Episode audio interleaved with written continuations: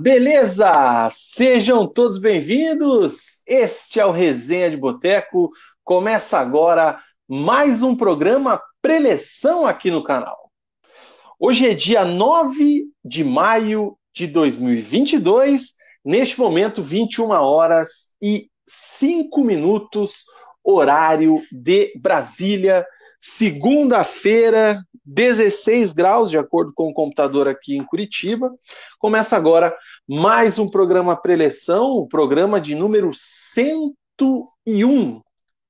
É isso aí, semana passada fizemos o preleção número 100 e agora seguindo a ordem, preleção número 101, começando nesta segunda-feira, com muita coisa para falar aqui no nosso Resenha de Boteco. Antes de mais nada, peço que você, por gentileza, deixe o seu like nesse vídeo, tá? Começou, já deixa o likezão aí para dar aquela fortalecida. Peço também que você inscreva-se no canal, caso você ainda não tenha é, feito a sua inscrição. E também divulgue para os amigos, mande aí nos grupos do WhatsApp, do Face, no Twitter, poste no Instagram, enfim. E se você quiser realmente ajudar ainda mais o nosso canal, na descrição do vídeo tem um link para você se tornar membro, tem um videozinho lá que a gente explica mais ou menos o que é o clube de membros e também é, tem todos os planos, benefícios, enfim. Ajude a gente ali porque precisamos manter o canal vivo para conseguir mandar para vocês aí mais conteúdos envolvendo os nossos times paranaenses nos campeonatos brasileiros. Tem um bagulho na cabeça, na, na boca aqui relativamente complicado, a culpa do estresse. E é isso aí. Comigo sempre ele, Murilo Stringari, o Mugi. E aí, cara, tudo bem? Fala galera, fala Vina, bem-vindos a mais um Resenha de Boteco. Tudo bem, um friozinho aqui em Curitiba, do jeitinho que eu gosto. Não tá tão frio, né? 16 graus. Mas tá gostoso, tá gostoso acompanhando o jogo do Curitiba aqui. Vamos falar da vitória do Atlético contra o Ceará, vitória do Paraná contra a Portuguesa do Rio de Janeiro. E vamos debater aí sobre os causos do nosso futebol paranaense. É, o nosso futebol que tem cada semana uma novidade, né, cara? A gente vai falar de Felipão no Atlético, vai falar dessa queda do Carilli, o, o Carilli foi para casa do Carilli. Carilli não durou nada, né, cara? Meu Deus do céu. Ai, ai. que mais que a gente tem também? O Paraná, né? Como você bem disse, venceu a sua primeira, né? E já tá lá em cima, lá no grupo dele na Série D. E esse, vamos fazendo um tempo real aí, né? Do que está acontecendo agora. A gente mantém o, programa no horário tradicional, para você que está assistindo a gente ao vivo. Nesse momento, Curitiba jogando com o Havaí lá na ressacada. Quantos minutos do segundo tempo, Mugi? Três minutos do segundo tempo, 0 a 0 por enquanto. 0 a 0 o Curitiba não jogando bem, né? Vamos, vamos ser sinceros, Curitiba não está bem no primeiro tempo, né? É, fez os 10 primeiros minutos ali até que bem, e depois é, o Havaí acabou acabou tomando conta do jogo, mas graças a Deus Curitiba não tomou gol. Graças a Deus e graças ao Muralha, né? Porque teve uma pancada de um chute cruzado ali que eu achei que ele ia tomar. E que se ele toma, ele ia ser, ele ia ser massacrado, né? Porque a bola e fez um é efeito, ele foi, voltou, a bola bateu, uma espalmada estranha, mas aquela bola ali tinha endereço, hein, cara? Não, defesaça, chute do Morato, cruzado. É, o Havaí quase abrindo o placar. Mas vamos ver, né? Agora o Morínigo é um treinador que mexe muito bem no time, que, que no intervalo ele costuma mudar, mudar a maneira do time jogar. Vamos ver se o Curitiba melhora nesse segundo tempo. É isso aí. Presta atenção no serviço! Danda, eu gosto dele, cara. Ai, cara. Então, a gente vai falando aí, assim que surgir alguma coisa nova aí, alguma coisa, você que está de frente para a TV, você tem preferência e tem a palavra, porque a TV minha tá lá, ó, cara. Como é que foi o Dia das Mães, Mug? Tudo bem não? Tudo tranquilo, almocei com a minha mãe, até mandar um beijo para minha mãe, um feliz Dia das Mães, um beijo para sua mãe, dona Edna, um beijão para ela, é, e para todas as mães do, do, do mundo, né, as mães que nos acompanham aqui, a gente tem uma, uma membra, né, um membro do, do canal, que é a, a Rafaela Betts, que é, que é mamãe também. Então, um beijo para todas as mães aí do mundo e espero que tenha sido um domingo muito abençoado. Uma outra mãe que é membro do canal também é a Conceição Furlan. Também, é verdade. É que Conceição, Conceição Furlan. Como ela não está no nosso grupo lá, né? Ela, ela, imagine ela, a gente ia até aterrorizar o WhatsApp dela lá. A melhor coisa que ela faz, ela não está no grupo de é, membros no WhatsApp, né, cara? Não participar, né? A mãe do nosso amigo, do nosso amigo Vinícius, Vinícius Furlan. Furlan. Então, um grande beijo para as mamães aí. Eu também estive ontem com a minha mãe, com os meus tios, inclusive Zelão e Marcão lhe mandaram um efusivo abraço. Um outro abraço para eles. E é isso aí, cara. Vamos começar o programa de hoje, esse preleção de número 101, registrando aqui as mensagens da galera que está chegando. Você, por gentileza, comente aqui, tá no, no, no, nosso chat. O chat acho que é desse lado aqui, ó.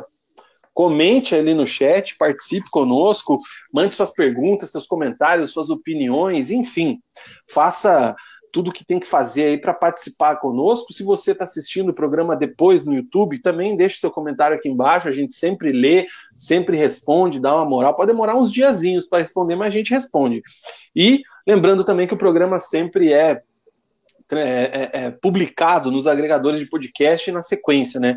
No dia seguinte, pela manhã, eu consigo fazer a publicação aqui dos programas nas plataformas de áudio de podcasts, então você também escuta resenha lá no Spotify e afins. Vina, outra Rafael, coisa importante, rapidinho, diga. de você ler os, os recados, é, abasteçam seus carros. Quem, quem puder, abasteça seu carro aí, que a gasolina vai aumentar. Gol! Eu. Cara, aqui tá atrasado, Vina, mas vamos Gol. lá, vamos lá. Gol do Coxa, gol. gol do Coxa. Vamos ver, vamos ver. Andrei dominou. Olha, olha a demora para sair. Sério, cara? No... Tô te falando, cara. Olha lá, ó. ó. O Coxa tá tocando a bola na intermediária ainda. O Andrei dominou. Nossa senhora! Andrei tocou pro Egídio. Agora foi gol. Nossa, velho. Hora que. Hora que... Agora Mano, você precisa, você precisa trocar o teu, o teu esqueminha Paixão. aí, velho. Pois é, tá, tá um pouquinho atrasado, uma meia hora atrasado. Tá maluco? falando, falando agora da, da, do abastecimento, quem puder abasteça aí que a gasolina vai subir. Hoje eu abasteci, é, hoje eu abasteci aqui, ó, como vocês podem ver. Aí já fiquei, com, já fiquei com o papelzinho aqui, com o carimbinho de pago.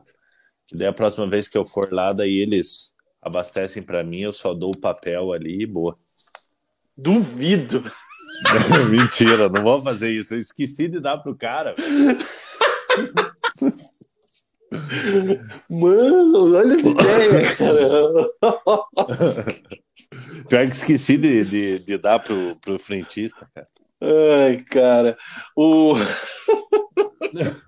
1x0 pro Curitiba. Quantos minutos de jogo tem aí na tua TV? Aqui começou agora o jogo, na verdade, né? Não, tava em 7 minutos. Rafael Terna tá com a gente, deixando aquele like e volta para ver depois. Boa live, rapaziada. Valeu, Terna. O Zanona tá com a gente aqui no, nos comentários, não aparece, mas ele tá usando as figurinhas que os membros têm direito, que no YouTube aparecem, que são os símbolos dos clubes e tudo mais. O Zanona feliz da vida com a vitória magistral do Paraná Clube. O Mug virou um membro novo do canal, seja bem-vindo, Mug. Você Cara, tem direito para os benefícios. É porque o meu cartão de crédito antigo, ele, ele venceu. É, daí aí agora, na hora que eu entrei no, no chat ali, fui mandar a figurinha, não tinha. Moio. louco. É, daí eu consegui atualizar aqui. Um abraço para Alexandre Rissato, que também vai assistir depois, mas passou para deixar aquele like. Um abraço, Alexandre. Um abraço também para Lucas Pedro. Boa noite, nação rubro-negra. Feliz da vida com meu furacão. Agora veremos o trabalho do Felipão. Sai zica. Amanhã é dia de golear. O Atlético joga amanhã, bem lembrado. Guilherme Sete está com a gente. Boa noite também para a família Big Phil. O Yoshi falando aqui que o Muralha só leva gol fácil, para a gente ficar tranquilo, aquela bola era difícil. O Daniel Rey está com a gente. Foi nada, porque ele não gritou. Quase é, gol do Havaí. Tô ouvindo aqui, sim. Ele não gritou, fica tranquilo. Eu escuto se o Dandan berrar lá. O Daniel Rey está aqui com a gente. Confesso que sofrer 5 a 0 de time boliviano é um golpe muito forte, do qual eu vou demorar para me recuperar desse desânimo. É, o Atlético tropeçou feio na Libertadores semana passada, isso aí mesmo. O pessoal aqui mandou no tempo real, o Elton Farias está com a gente, músicas e games, e quando achamos que o Atlético finalmente mudou de patamar e se torna um dos 12 grandes times do país, ele toma cinco na Bolívia e volta a estaca zero de novo. O Músicas Games batendo forte também, com razão. O, o Zanona dizendo que vai subir o diesel amanhã, a gasolina vai dar mais uns dias para subir, então ele está aí é, auxiliando aí o, o Mug nessas notícias. E ah, o Roberto, já, eu já me garanti já. Eu abasteci domingo, se não me engano, sábado. Roberto disse que salvou um monte de figurinha do Carilli, agora vai ter que apagar tudo. Tinha lá o Piratas do Carilli, carilizado, ele que é lá de Realeza, cara, Realeza no Paraná. Esses negócios de figurinha é interessante, né, cara? É, eu, eu tive que formatar o meu WhatsApp um, um tempo atrás, porque, cara, tinha figurinha do Rodrigão do Coxa ainda. Pensa. Ai, cara. Eu lembro que eu fiz uma figurinha do. Eu peguei aquela figurinha do. Sem meu tapetinho eu não consigo, né? Que tinha o poodlezinho. E eu botei a cara do Rodrigão no lugar da carinha do Poodle. E mandei nos grupos. Sem meu, meu Rodrigão. No... Que era naquela fase que o Coxa ganhava só com o Rodrigão, lembra? Sim, sim. E, e, e, uhum. e, e eu tinha esse tipo de figurinha. Daí formatei o WhatsApp ali já era. Aí não. Aí deletou Preciso tudo. formatar o meu celular, inclusive. É isso aí, cara. Vamos começar o programa de hoje. Mande aí suas mensagens, mande seu recado. Um abraço para o Zé, dizendo que o Mug está mais interessado no jogo. Bom programa, pessoal. Tamo junto. Mug, Pração. se divida aí, hein, cara. Se divida aí para a gente fazer um programa é, agilizado. Aleph Manga tava, foi poupado é. por causa da Copa do Brasil. Da Copa né? do Brasil. Tá saindo Fabrício Daniel. É isso aí, deu uma cana no primeiro tempo ali, rapaz. Bonita, coisa linda, bonita, coisa de salonista. Um abraço aí para o Nereu Fernandes, que chegou agora também. Boa noite, rapaziada. Boa live. Obrigado, grande Nereu.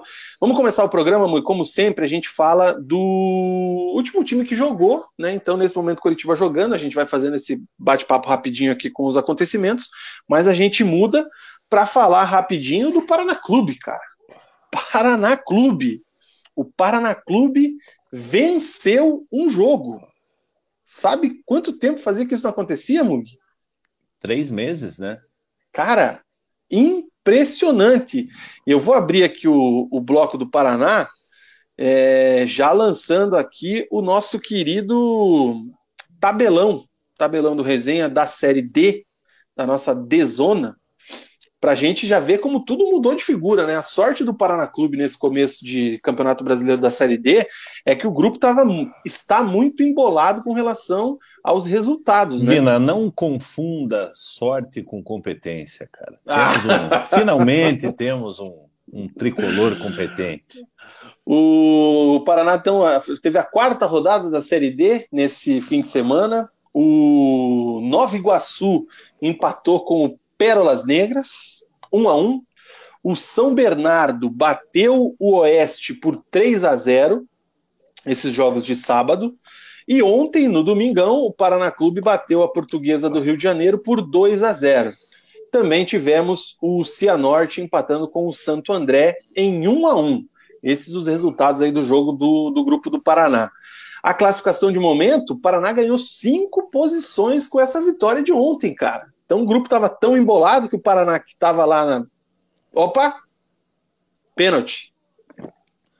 Porra, Vina, para de dar spoiler. Pênalti. Ainda tá na, ainda pênalti. Tá na falta aqui, Só não ó. sei para quem. Não é sei para quem. Pro coxa. É pênalti pro coxa. Vamos ver. Ó, pedalou... Enquanto isso, ó, eu vou falando Vamos aqui ver. a classificação, Mug. O, Vai o São Bernardo, São Bernardo é o primeiro com oito pontos e o Paraná já é o segundo colocado com seis. Então o Paraná já é o vice-líder. Ah. O pênalti é para Havaí, cara. Você tá tão atrasado, cara, que acontece muita coisa aí. Mas vamos lá. O Paraná, então, já é o segundo colocado com seis pontos, tem uma vitória e três empates. Então, assim, se você tira uma foto agora do grupo, sem o contexto anterior, o Paraná é um dos, é um dos poucos invictos, né? Não perdeu. Então ele está em Sim. segundo colocado com seis. O Cianorte, que vem fazendo uma boa campanha também, tem cinco pontos, é o terceiro. E o Nova Iguaçu é o quarto colocado com os mesmos cinco pontos. O problema é o seguinte: que o Santo André, que é o sexto, tem quatro, só dois pontos atrás do Paraná. Então o Paraná precisa embalar uma sequência e a gente já fala do jogo.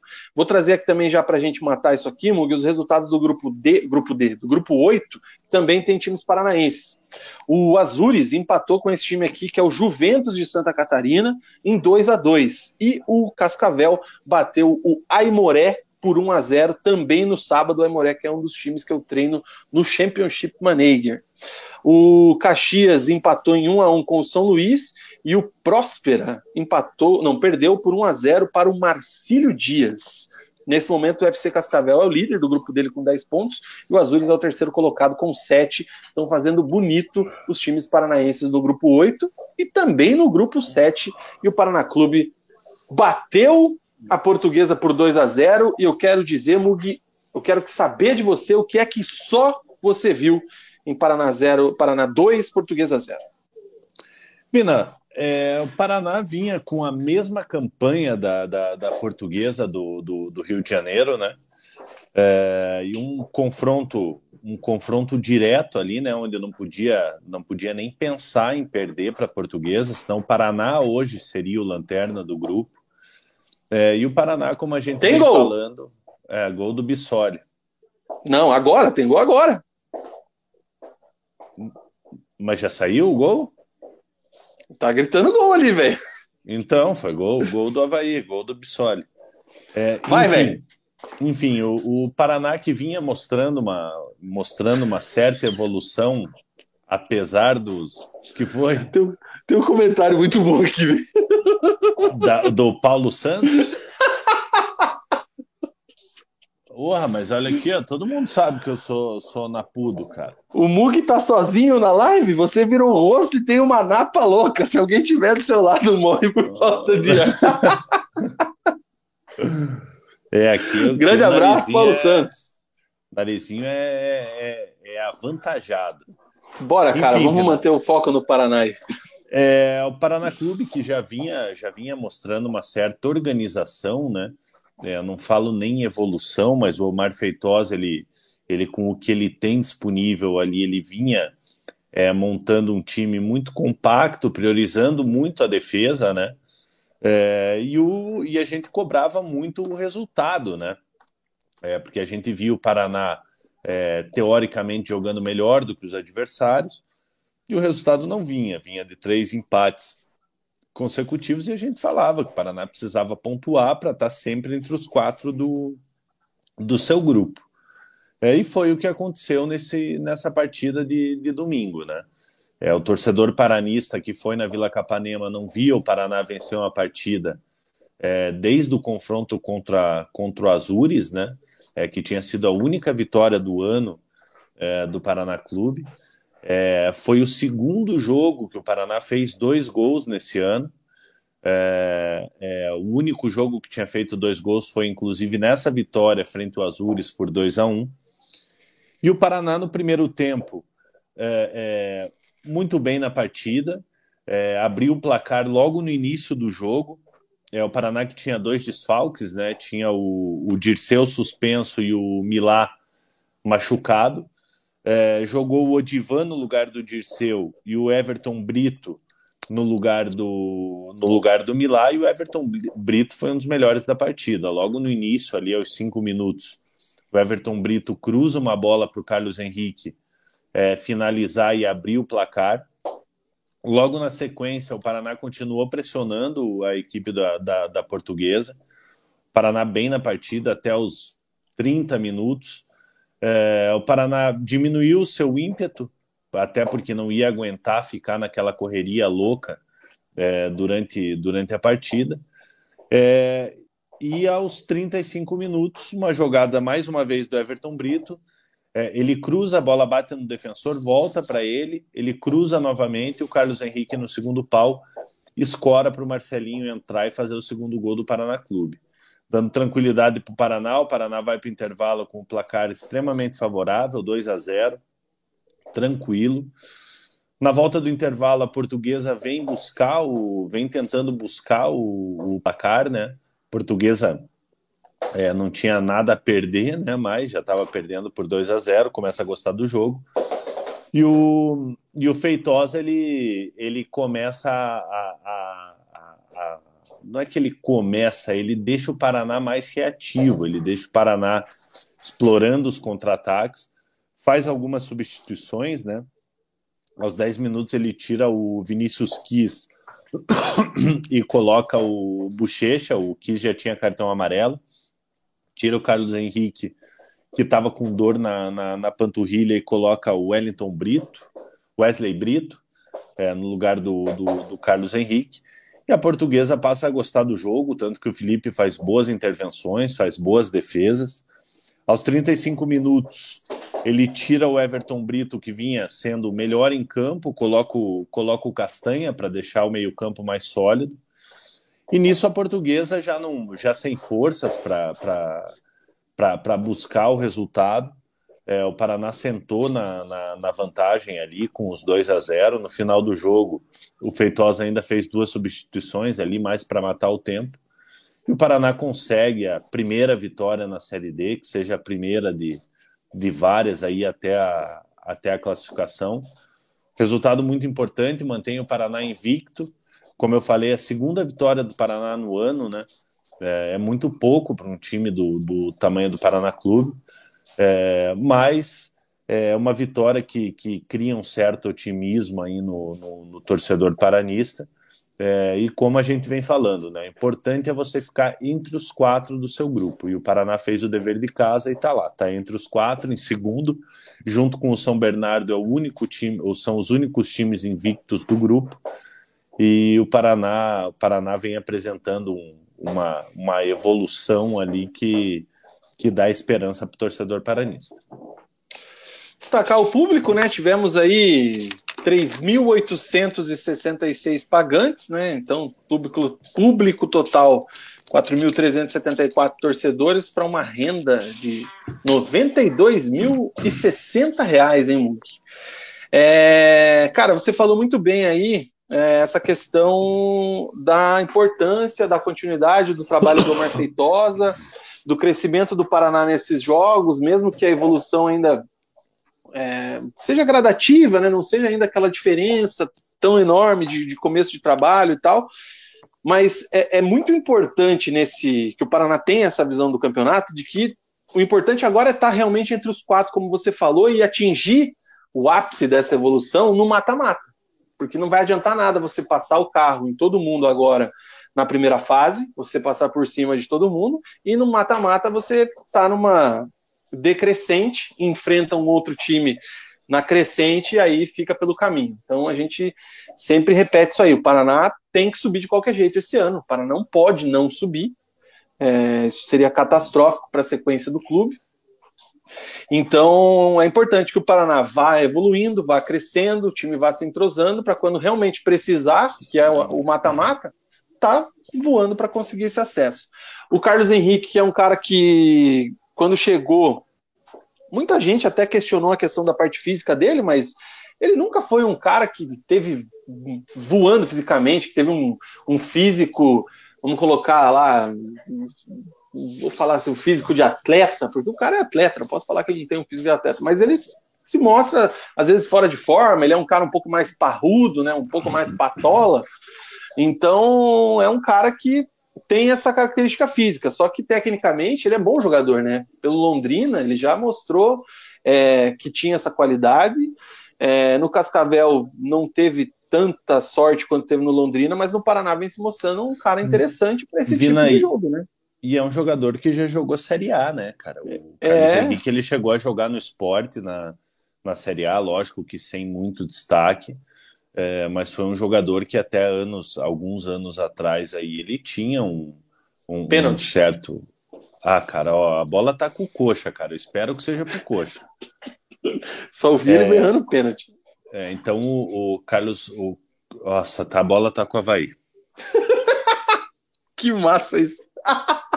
Puta é merda, tipo cara. aqueles react, tá ligado? Olha lá, ó, vamos ver.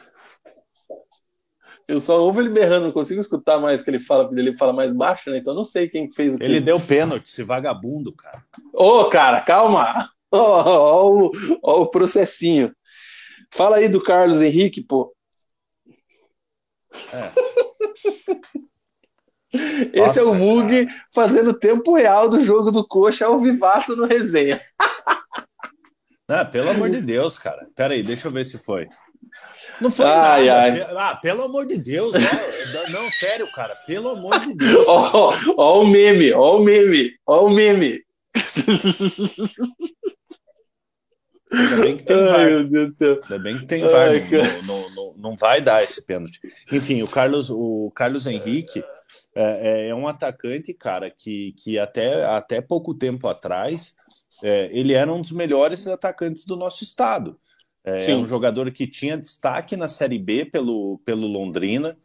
É, teve, teve sua, como eu falei, teve sua passagem pelo, pelo esporte, né? É, é, não teve tanto destaque e entrou num declínio da carreira.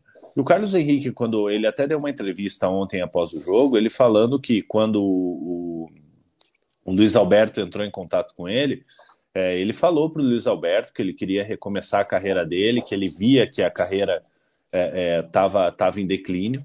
É, e ele vem se dedicando, tanto que já marcou dois, dois gols aí na, na, na competição.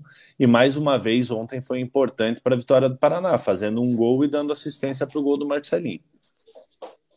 Outro destaque também importante é o goleiro Felipe, né, cara? Que já é um goleiro rodado, é um dos caras mais experientes aí desse elenco paranista.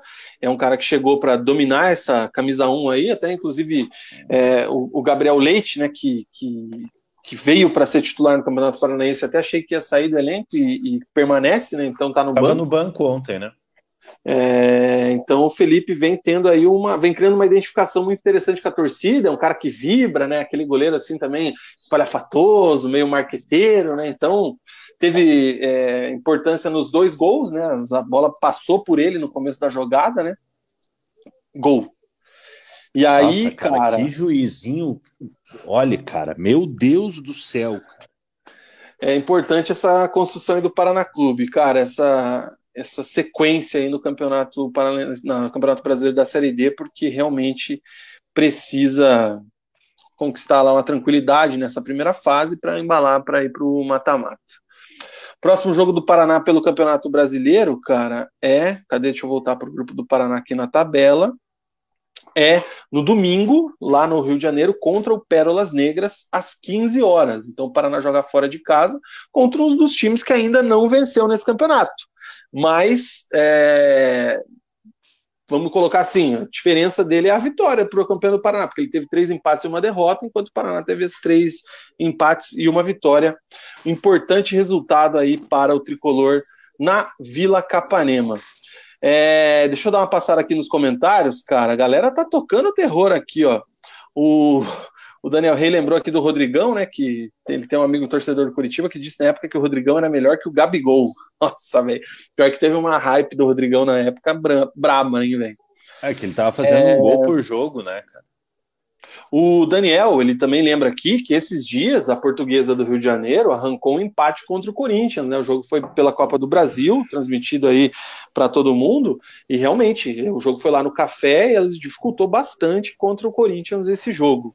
Fez um bom é... campeonato carioca no ano passado, é um time que vem se reestruturando, a portuguesa do, do Rio de Janeiro é, é, um time que, que já teve seus melhores momentos é, no cenário carioca é, e vem se reestruturando, né?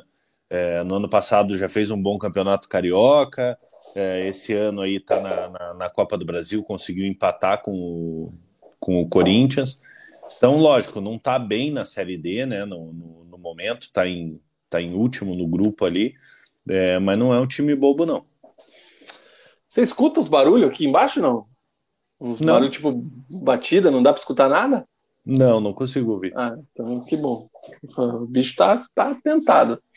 É, o Zarona está dizendo aqui que foi o primeiro jogo que poderia ter mais 20 minutos que o Paraná ganharia. Contra o Azul, se tivesse mais 5, acabava empatado. É verdade, né? O Paraná abriu, é, fez os gols aquela vez contra o Azures, mas tomou um, um, sufoco ali no segundo tempo. E se tivesse mais 5 minutinhos, não tinha vencido aquela partida. Ontem não, né? Ontem mostrou segurança, o time da Portuguesa também é, mostrou suas limitações, a torcida embalou o tricolor, né? Então, tranquilo. Não. A gente falou aí que fazia dois meses, dois, três meses que o Paraná não vencia.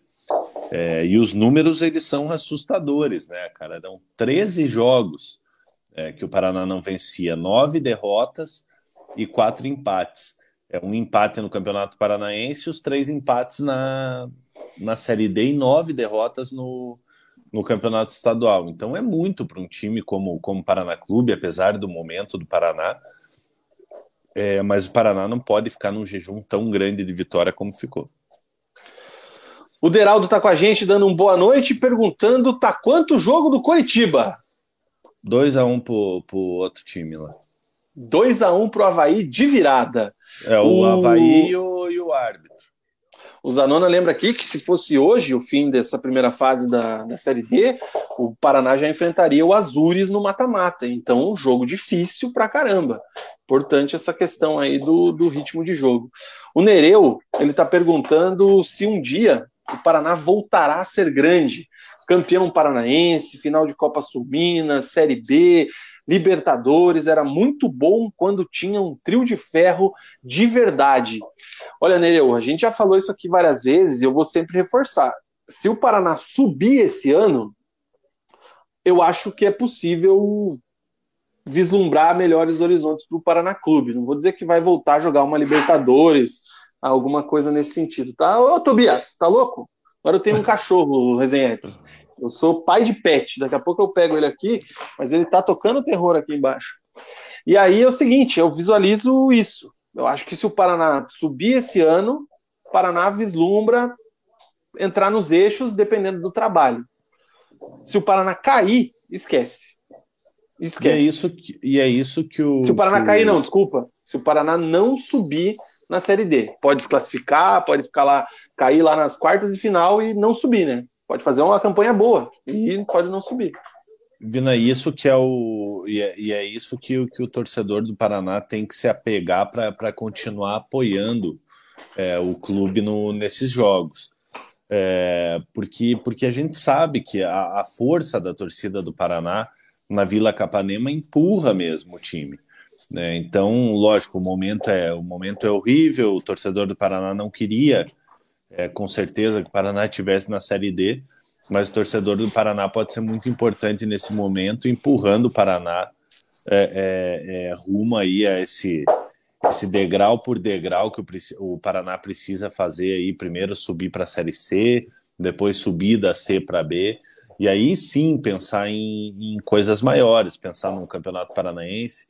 É, a gente tem que lembrar, o Paraná foi rebaixado no Campeonato Paranaense. Exato. Então o Paraná vai jogar a Série Prata, né, cara? Então, então o momento do Paraná, o, a, o fundo do poço que o Paraná que o Paraná se enfiou, é, é, fica muito difícil da gente vislumbrar fica mais fundo, um, hein? É, fica difícil da gente da gente conseguir ver um Paraná é, campeão paranaense, é um Paraná é, jogando a Série B. É, mas se o Paraná, como Vina falou, se o Paraná fizer uma boa campanha, conseguir subir para a Série C, é, vai dando aquele fôlego e quem sabe a gente possa ver o Paraná daqui uns anos aí no, no lugar que não deveria ter saído.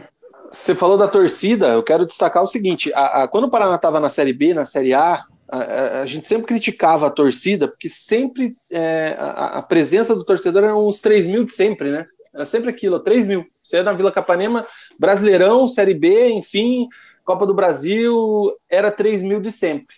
E hoje na Série D é também os 3 mil de sempre, mas é uma coisa assim, eu vejo de uma forma positiva, porque é o torcedor fiel, é aquele cara que está sempre lá. É, ontem quase 4 mil pagantes, então assim, é um público que para uma Série D eu acho que é, tem que ser valorizado e acho que a, a, diretoria conseguir fazer um trabalho melhor com esse torcedor, fazer mais promoção, abaixar o preço do ingresso, enfim, não sei. Mas tinha que tentar talvez trazer mais torcedor ainda para o seu lado, porque eu vejo que a galera tá querendo abraçar. Eu vejo Vina, um movimento a... na torcida muito positivo nesse sentido, mas precisa ter alguma coisa em troca. Você, melhor... Ontem tinha, né? Era só ir com a camisa se pagava meia. É, a melhor forma é, de você de você angariar o torcedor, fazer o, o torcedor comprar a ideia de ir lá apoiar, são vitórias, cara. E é o que aconteceu ontem. Olha que bonitinho, Tobias. Oi, Tobias. Esse é o Pitbull, esse cara agora aqui que vai ficar incomodando na live segunda-feira. E todos os dias, né? Fica aí na tua cama.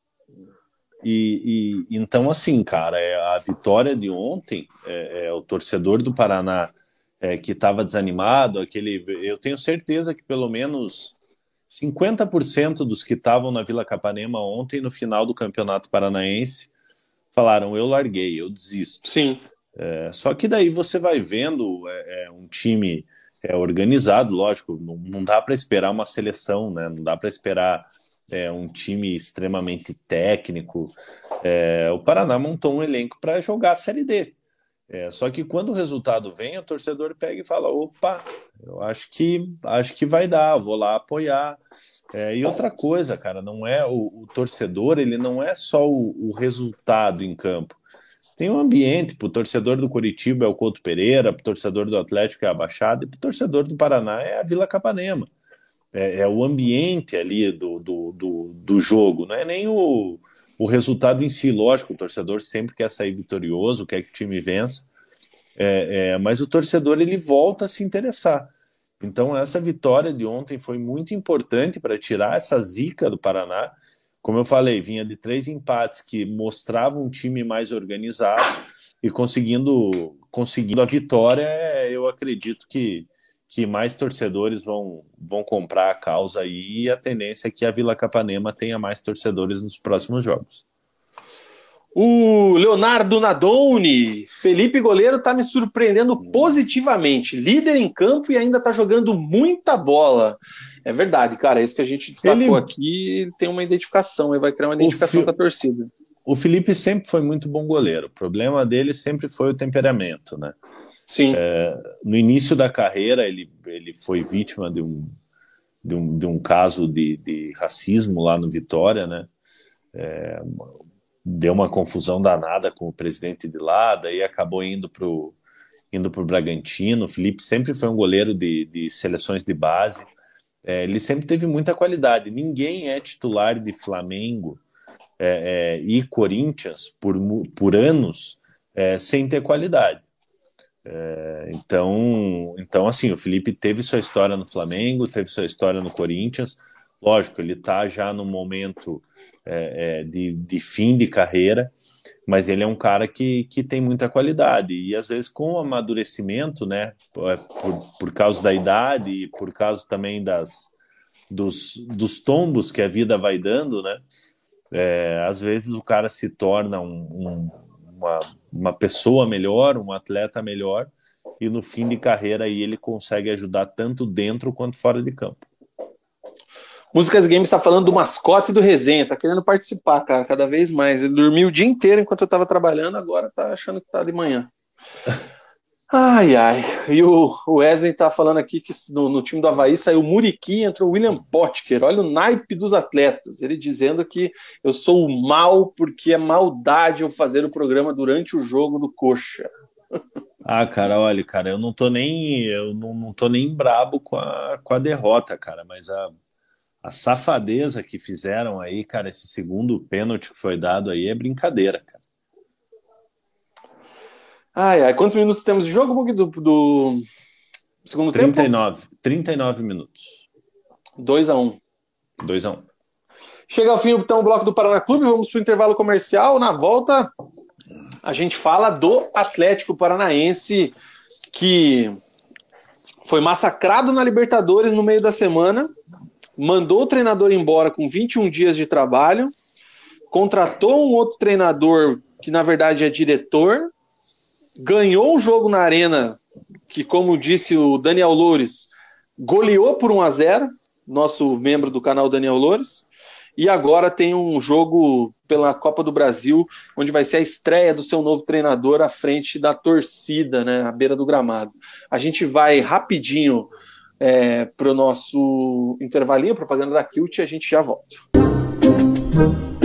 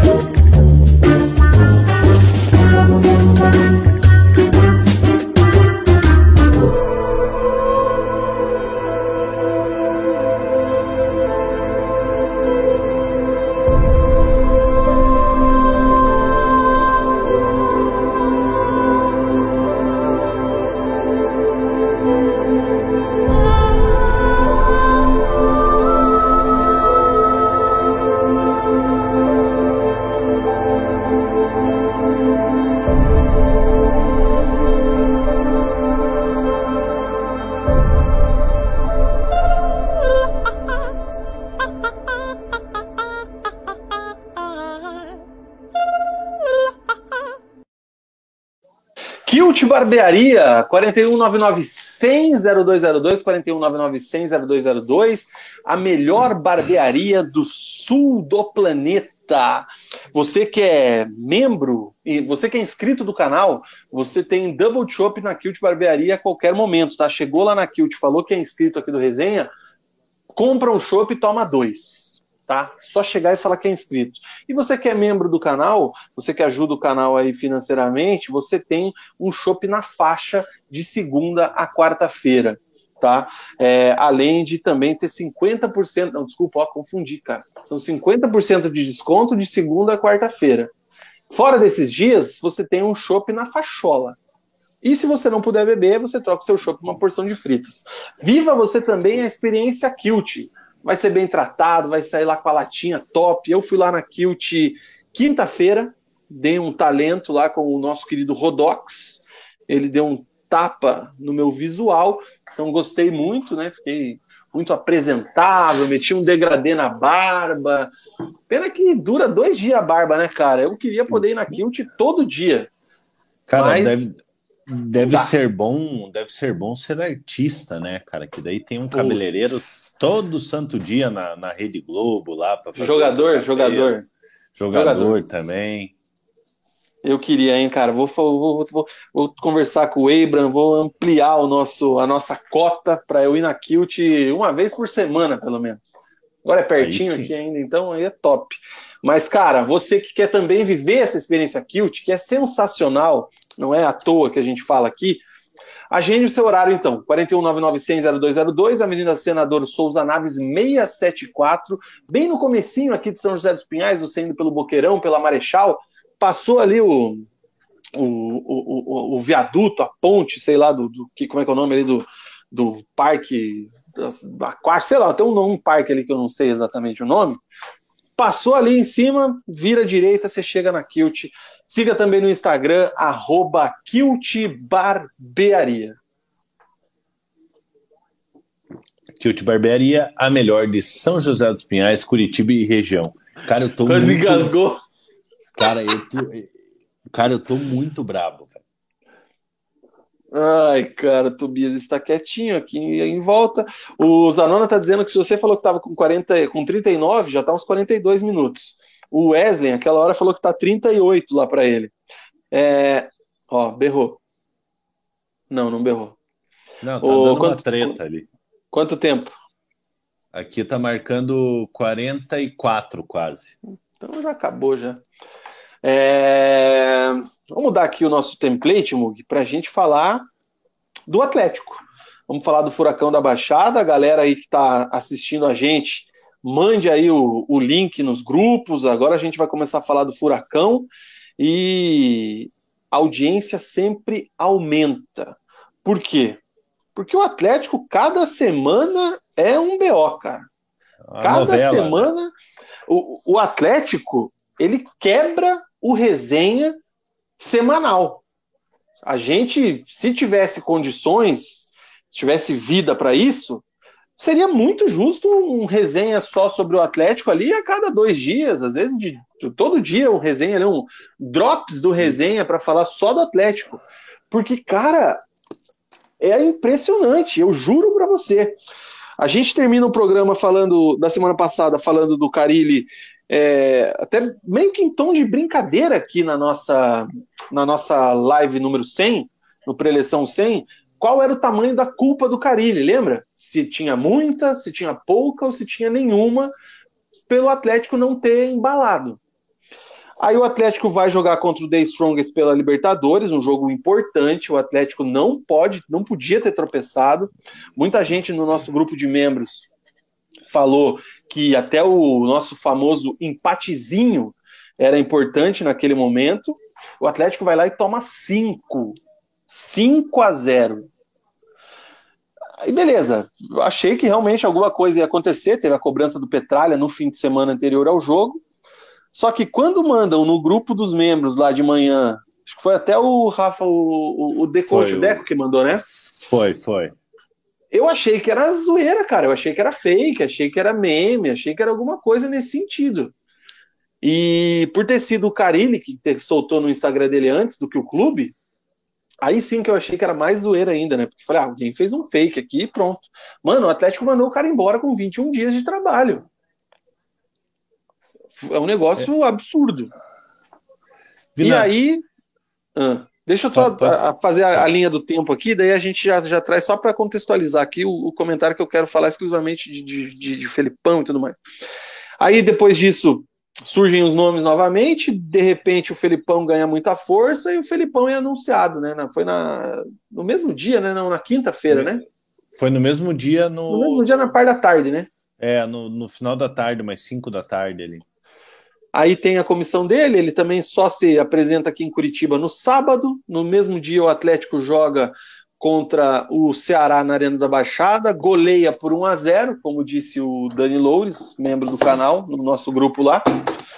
E agora tem a estreia do Felipão contra o Tocantinense. Tocantinense ou Tocantinópolis? Tocantinense. Tocantinópolis. Tocantinópolis. É. Pela Copa do Brasil amanhã, nessa terça-feira. E, cara, Vamos lá. Fala aí primeiro, Mug. O que, que você quer falar primeiro? Escolha. Não, assim, ó, é, eu acho que o Carilli, naquele momento, é, ele não deveria ter sido mandado embora nem se tivesse perdido de 10, cara. Porque, assim, é, 21, dia, 21 dias de trabalho não dá nem para você saber como que é o trabalho do cara. Cara, Lógico deu sete é, treinos, né? É, são, foram sete treinos e a maioria dos treinos é aqueles treinos é, que não, não dava para utilizar a intensidade máxima, né? Devido à maratona dos jogos, para você não, não, não acabar não machucando seus jogadores. É, então, assim, é lógico que uma derrota por 5 a 0 é, é para qualquer time é, com, com, no patamar que o Atlético é, é, é almeja, é, é, injustificável você perder por, por 5 a 0 O Atlético até teve algumas oportunidades no jogo, né? No, no começo do jogo ali teve uma oportunidade com o Lucas Halter, no, que, que ele cabeceou no, no travessão, teve outra oportunidade com o Vitinho. É, mas o Atlético tomou cinco gols de bola de bola aérea, né, cara? É, tá, vamos lá, tem altitude e tal, mas não justifica. Não justifica. O time do o time adversário é, é muito inferior tecnicamente.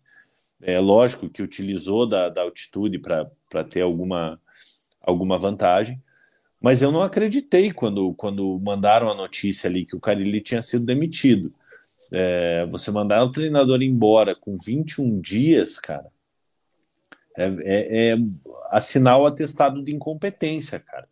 É, porque porque você você errar num planejamento, você conseguir notar que você errou num planejamento em 20 dias é uma coisa muito difícil, cara. E a gente tinha elogiado o Carilli depois daquele jogo contra o Flamengo. É, depois parece que o Atlético deu uma estagnada, o Atlético não conseguia produzir, é, não conseguia fazer gols, né? É, e o Carilli acabou acabou sendo demitido. Eu, a minha opinião, achei absurda, assim, uma das coisas assim que que entra pro, pro folclore do futebol paranaense, né? Mais uma, né? É, a gente vai falar daqui 10 anos. Pô, você lembra quando o Carilli veio, ficou 20 dias e, e, e foi mandado embora?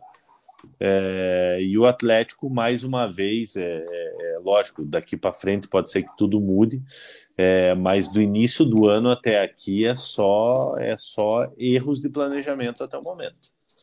Coloquei a enquetezinha rápida aqui no, no nosso chat que, que a galera achou da demissão do Carilli. Não estou falando do Felipão, quem veio, quem não veio, mas queria ver o que, que vocês acharam exclusivamente da demissão do Carilli aqui nessa, nessa enquetezinha do YouTube. Cara, é, eu conforme, como você disse aí também, eu achei um completo absurdo. Tá? Não tem. Não tem o menor cabimento. Não tem o menor cabimento. O, o, o Petralha Mário Celso Petralha, que acho que um dia antes, ou no mesmo dia, ou não lembro exatamente quando foi, teve aquela reunião lá dos clubes lá para formação da liga, que tá rolando aí agora. Ele colocou que o Atlético é uma ilha no futebol brasileiro, de organização, de trabalho, de foco, enfim. Ou aquele outro dia lá ele usou o termo quando foi falar de SAF, que é a noivinha mais é, mais bonita, valorizada, né? mais bonita, mais desejada. Assim, um, um, termo até é, infeliz dele, mas enfim, é, as metáforas de Mário Celso Petralha. É, eu me lembro uma vez que eu discuti com ele no Twitter, isso já faz uns 10 anos, quando eu comecei a, a ironizar ele, o, o jovem Vina Twitter, aí ele pegou e, e meteu um assim, ó, não vou nem me dar ao trabalho de lhe responder. Não jogai pérolas aos porcos. Não, ele é, ele é fenômeno. Ele, ele é um cara, cara que para você debater com ele é complicado. Eu achei engraçado. Enfim. E aí o cara, aí me manda o cara embora. Você acha que um time organizado, um, um, um time que sabe o que quer, um time com gestão, um time manda o cara embora com 21 dias? Pois é, é um absurdo. Tremendo absurdo. Cara, não tem contexto que aplique, que seja aceitável essa situação tá? É, tem um, um, um papo é, muito forte, um papo maneira de dizer, né, cara? Porque as pessoas que, que, que soltaram esse, essa história é, são extremamente confiáveis. Que rolou um, um, como, é que, como é que o povo fala? Uma um desinteligência, uma é, desinteligência no vestiário entre o Carilli e outras pessoas, enfim. Mas eu acho que isso aí talvez não, não sei até que ponto isso aí aconteceu, como foi, que quem chegou e tal. Mas o fato é que rolou algum fervo. Mas assim, o que, que mudou, será, quando o Carilho foi contratado para 21 dias depois, quando ele foi mandado embora? Será que viram que o cara é tão ruim assim para mandar embora? Vina, você pode, você pode analisar o erro do Atlético de duas maneiras. O erro de ter trazido o Carilho e o erro de ter demitido em 21, em 21 dias. Então, assim, é, é a, a, passagem do, do, do Carilli pelo Atlético, ela não teve um acerto da diretoria. Seja por ter trazido sem ter a convicção que aquele era o treinador é, para ser o treinador da temporada de maior investimento do time do Atlético, ou seja, por você pegar e mandar o cara com 21 dias de, de, de trabalho embora, com, com, com sete treinos. Então, tudo errado, cara. Tudo errado, desde a contratação até a demissão. Né? Então, assim, cabe ao torcedor do Atlético analisar por qual lado que ele quer ver o erro. É, o torcedor mais esperançoso, aquele que, que, que defende a diretoria, vai ver que o erro, é, é, é o erro foi ter trazido e a diretoria prontamente viu que era um erro e demitiu. Ok, errou ao trazer. E tem o outro lado do torcedor que, que, que, que pensa: meu, não deu nem tempo do cara trabalhar. Não deu tempo do cara trabalhar. E daí você pega e manda embora. Tudo bem, o Atlético tem dinheiro e tal, mas vai ter que pagar uma multa pro, pro, pro, pro Carilli, com certeza, né? Eu não sei se. Eu não, não, não fui atrás para saber valor. O contrato dele era até o ano que vem, cara. Até, até dezembro de 2023. É, então, assim, essa passagem do Carilha aí é para esquecer, para a diretoria do Atlético esquecer. É uma pena que a gente não tem essa força ainda, né? E porque o Carilli é um cara muito valorizado aí no futebol nacional. Mas as portas estão abertas, né? Uma live do resenha com o Carilli, para simplesmente perguntar, Carilli, o que aconteceu? Conta pra gente. Isso é porque, bom, hein? cara, é absurdo. É um absurdo. Um, uma diretoria que fica o tempo que ficou com Alberto Valentim vendo o que estava sendo feito, dá 21 dias para o Carilli. Só que aí tem outra situação, cara, que aí eu vou um pouco mais longe e vou, vou aqui é, achar, pensar com você, queria que você colocasse também a sua opinião. A gente está vendo aí uma situação muito antiética e no mundo do futebol uma situação de trairagem do que é isso, cara? Televisão do... aqui. O, o Zé Leôncio, hein? O Jorge Jesus falando que quer trabalhar no Flamengo e aquela coisa toda. E o Felipão, quando o Carilli foi cotado lá depois da demissão do, do Alberto, o, o Felipão também já tinha sido cotado, já foi ouvido. A Nádia Mawad, que tem sempre informações importantes, é, trouxe aí algumas questões com relação ao Felipão já naquela época, que ele queria trabalhar no Atlético. Eu fui atrás de algumas notícias na época que o Felipão era treinador da seleção brasileira. Ele falou que um dia ele viria trabalhar no Atlético, que era uma estrutura muito grande, muito boa. Então já é uma coisa, um amor antigo que o Luiz Felipe Scolari tem com o Clube Atlético Paranaense. É... E hoje eu estava lendo a coluna do Paulo César Caju na Placar, a revista Placar, no portal também tem, onde ele pega e descasca o Felipão. Ele afirma, isso aí é palavras dele, daí tá lá para todo mundo ler, que o Felipão foi traída também nesse caso, que com certeza foi o Felipão dar uma ligada, que provavelmente não tinha acontecido lá 21 dias atrás, que o Petralha pegou e beleza, vem. Fina, eu acho que faltou, que... que faltou faltou ética do Felipão também nesse caso. O Felipão, por ser o Felipão, tudo que ele representa no futebol brasileiro, é um cara pentacampeão mundial, já é um, um, um profissional com set, mais de 70 anos de idade, é um cara que já passou por muita coisa no futebol, ele também poderia ter atuado de outra forma. Eu quero ser diretor, então tá bom. Não manda o cara ir embora com 21 dias. Eu vou para ser diretor e vou ajudar o cara. Eu acredito, não. Não. Então, assim, eu achei muito estranho, muito chato isso aí, cara. Vina, não lado. acho, não acho que o Felipão ligou pro Petralha. Não, eu acho que dando uma, um exemplo, né? Eu acho que antes da demissão do Carilli, é, assim, eu estou fazendo uma suposição, né? O que um achismo, o que eu, o que eu, o que eu acho. É, antes da demissão, pode ser que o Petralha tenha alinhado com o Felipão. Isso pode ter, isso pode ter acontecido. Não acredito que o Felipão tenha ligado pro, pro Petralha, oh, e aí? Tô querendo. Sabe? Se Felipão quiser, tava... Se quiser, eu quero. É, o Filipão, o Filipão tava de boa em Portugal, lá, tranquilo. É, o último trabalho dele foi no Grêmio, né? Que foi um trabalho ruim, deixou o Grêmio na vice-lanterna no ano passado, acabou sendo demitido, acho que na 27 rodada, agora não, agora não, não, não vou conseguir me lembrar, depois de uma derrota para o Santos. É, não acho que o Felipão tomou iniciativa, mas eu acho sim que a demissão do Carilli, quando o Carilli foi demitido, independente de ter acontecido confusão no vestiário ou não, é, eu acredito que já estava bem alinhado o acordo com o Filipão, é, porque exatamente não se fecha em, com, com, com um nome como o Filipão, o tamanho do, do, do Filipão. Muita gente pode falar, ah, o Filipão é ultrapassado, isso e aquilo. Mas é Não, o, o Filipão, é, né? O cara é campeão do mundo, cara. Campeão brasileiro, é campeão de Libertadores, é campeão de Copa do Brasil. O Filipão é campeão de tudo, cara. É finalista de Eurocopa, é, é semifinalista de Copa do Mundo. É, acho que foi semifinalista né, de, de, de Copa por, por Portugal em 2006, se não me engano. É, então, assim, o Filipão tem uma, uma, bagagem, uma história, é um dos, um dos maiores aí que, que, que a gente tem. A gente tem cinco, cinco campeonatos mundiais. É, e, e, infelizmente, nós brasileiros, a gente se apega mais à derrota do que à vitória, né? É, então, então, o Filipão ficou muito marcado pelo 7 a 1 e esquecem o que o Filipão fez em 2002. Então, o Filipão é um cara assim que eu, que eu tenho o máximo respeito por, por ele.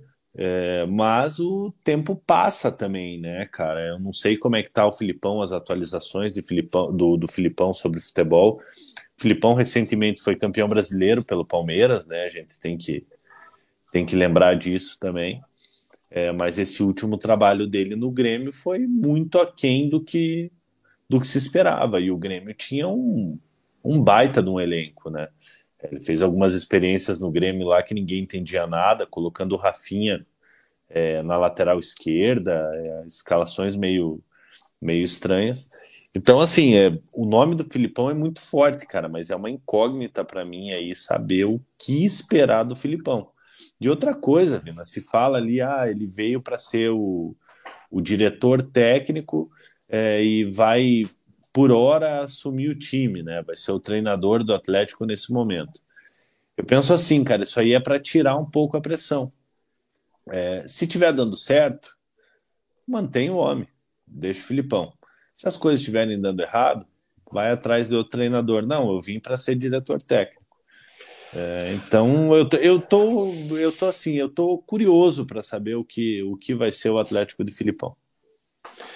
Deixa eu dar uma passada nos comentários aqui, então eu já vou falar dessa situação também do, do, do, treinador Felipão no Atlético. O Guilherme Sete falou aqui que mandar o cara embora com sete jogos é sacanagem, mas o time estava em evolução e de repente ele surtou, pois colo colocou três zagueiros na cabeça e insistiu no erro. É, tem essa também, né, cara? Mas eu ainda acho cedo. O Saulo, nossa, quanto tempo eu não vi o Saulo aqui com a gente, hein, cara? Um grande abraço para ele. Perguntando se a declaração dele será que não impactou? Qual delas? Que o homem deu umas entrevistinhas boas também enquanto ele esteve aqui, né? O, o Wesley está corrigindo aqui que não foi cinco, o último foi gol do Atlético contra do Eric, também de cabeça.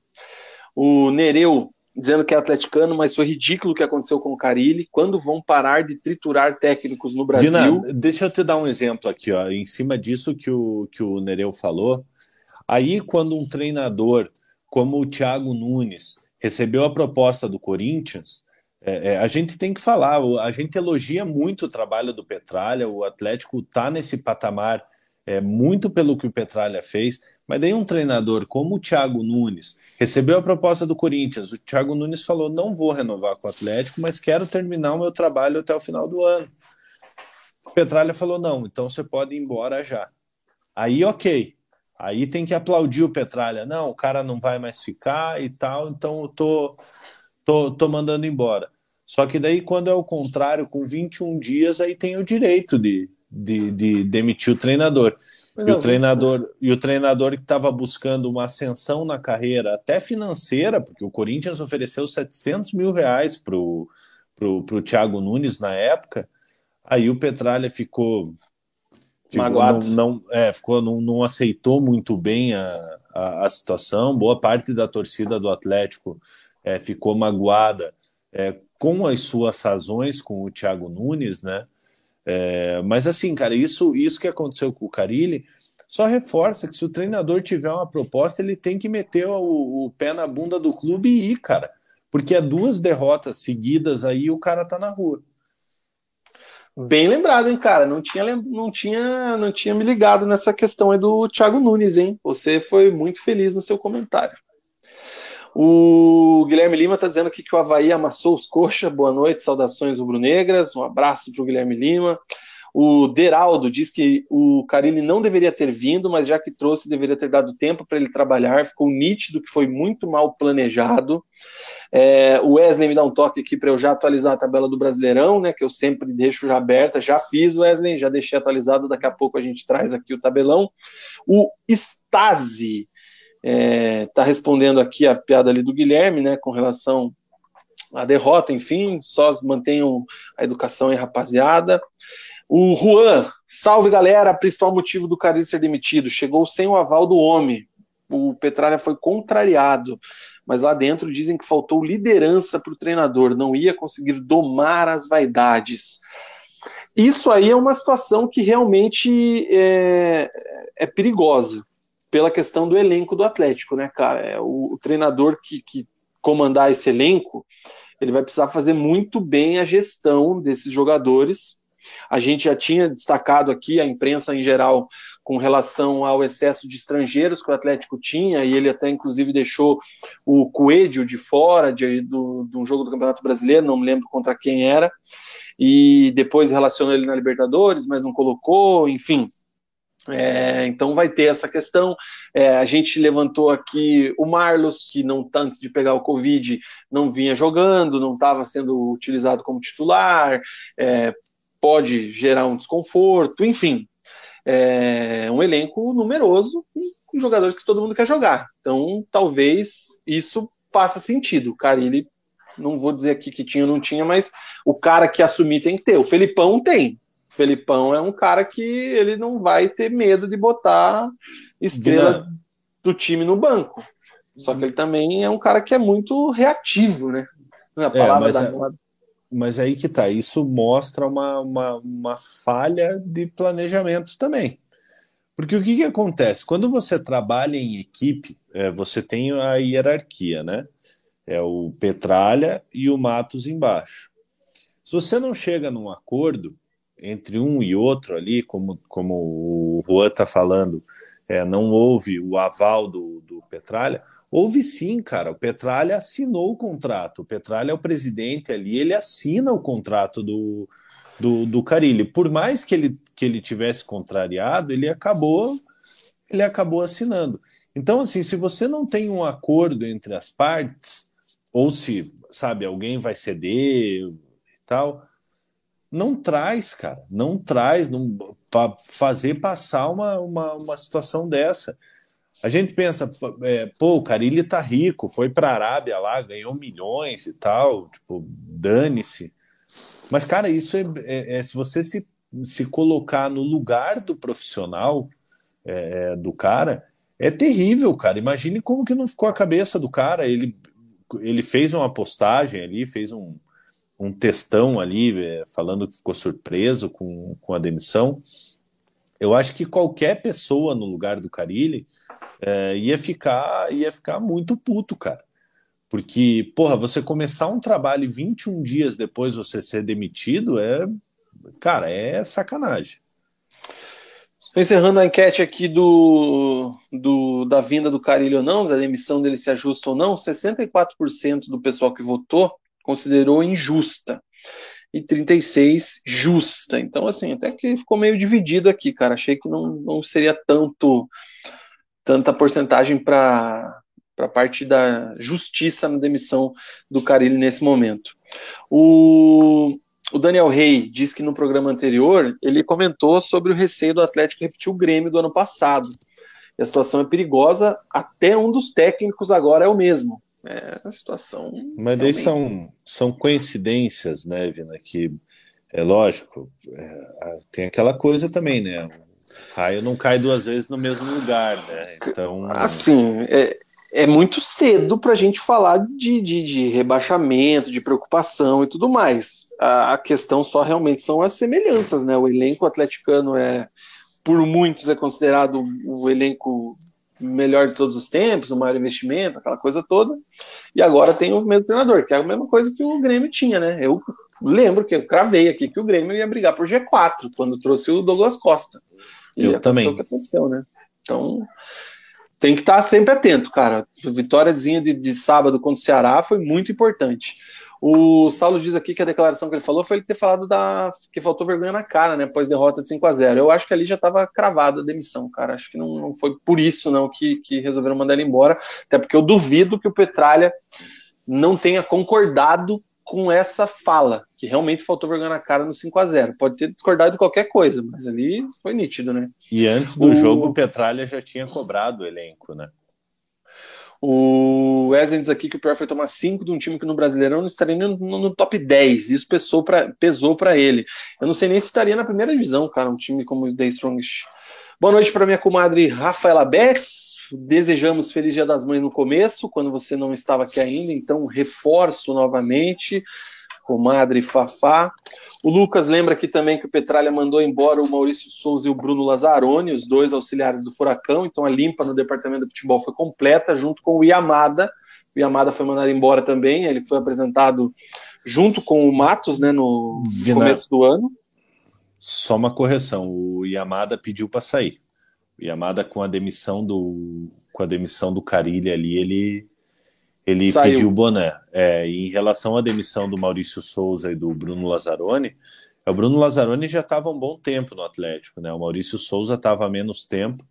É, e com a chegada do Paulo Turra, ex-zagueiro Paulo Turra, quem, quem acompanhou ali o início dos anos 2000, é, foi um zagueiro, foi zagueiro batia, do Filipão, é, nossa, batia até na sombra, foi zagueiro do Filipão é, no, no Palmeiras, jogou no, jogou no Juventude também, é, vem sendo auxiliar dele já faz, já faz um bom tempo, é, foi treinador do Cianorte aqui também, é, e é um, é um cara que, que dá treinos, o Filipão. É, é, tanto no Grêmio quanto no Palmeiras, é um cara que, que dava treinos assim, e o Filipão ficava ficava mais à parte em alguns momentos. Lógico que a palavra final sempre é do Filipão, o Filipão dava os principais treinos, mas é um cara que, que já foi treinador e tem sua experiência. E junto veio o Pracidelli, né? O Pracidelli que era preparador de goleiro, é, o Pracidelli foi o preparador de goleiro da seleção é, em 2002, se não estou enganado, é, pentacampeão mundial, é isso mesmo, foi pentacampeão mundial. Foi preparador de goleiro do Coritiba é, e vem trabalhando como, como auxiliar técnico do, do Felipão. Acredito que o Pracidelli não tenha nada a ver com preparação de goleiro no, no cargo que vai ocupar no Atlético, vai ser um auxiliar mesmo. Carlos Pracidelli. Bem lembrado. O cara ele tá sempre com o Felipão, né, cara? Sempre com o Felipão. Onde o Felipão vai, ele, ele, onde o Felipão vai, é, ele vai, né? Ele, a não ser naquele período ali, ele ficou um bom tempo no Curitiba aqui. É, 2013 e 2014. Isso. E era preparador de goleiro do Curitiba. 15 também. É, é isso aí, cara. que mais? Deixa eu voltar aqui para ver os comentários. O Deraldo dizendo que foi errado trazer o cara, até para a própria Atlético pega muito mal, sem falar que demonstra incompetência da diretoria. O Wesley acha, no mínimo, curioso, barra estranho, que o Marcelo Matos chegue e toda a diretoria e comissão técnica não estarem mais. O único que permanece é o Paulo Miranda, né? É, o Paulo Miranda e o Wesley Carvalho, né? O Wesley Carvalho. Que, que... chegou recente também, né? Assim, é, eu... Chegou recente e tem outra coisa, né? Ele chegou como é, é, por indicação do, do próprio Matos é, e trabalhou no Palmeiras com o, com o Filipão também, né? É, então é um cara que, que já, já é um cara alinhado com tanto com o Matos quanto com, com o Filipão. O Daniel Rey fala que gostava muito do Maurício de Souza. Turma da Mônica marca presença na infância de muita gente. Ô, Mugi, qual é o seu personagem favorito da Turma da Mônica? Cara, eu gostava muito do Chico Bento. Chico Bento.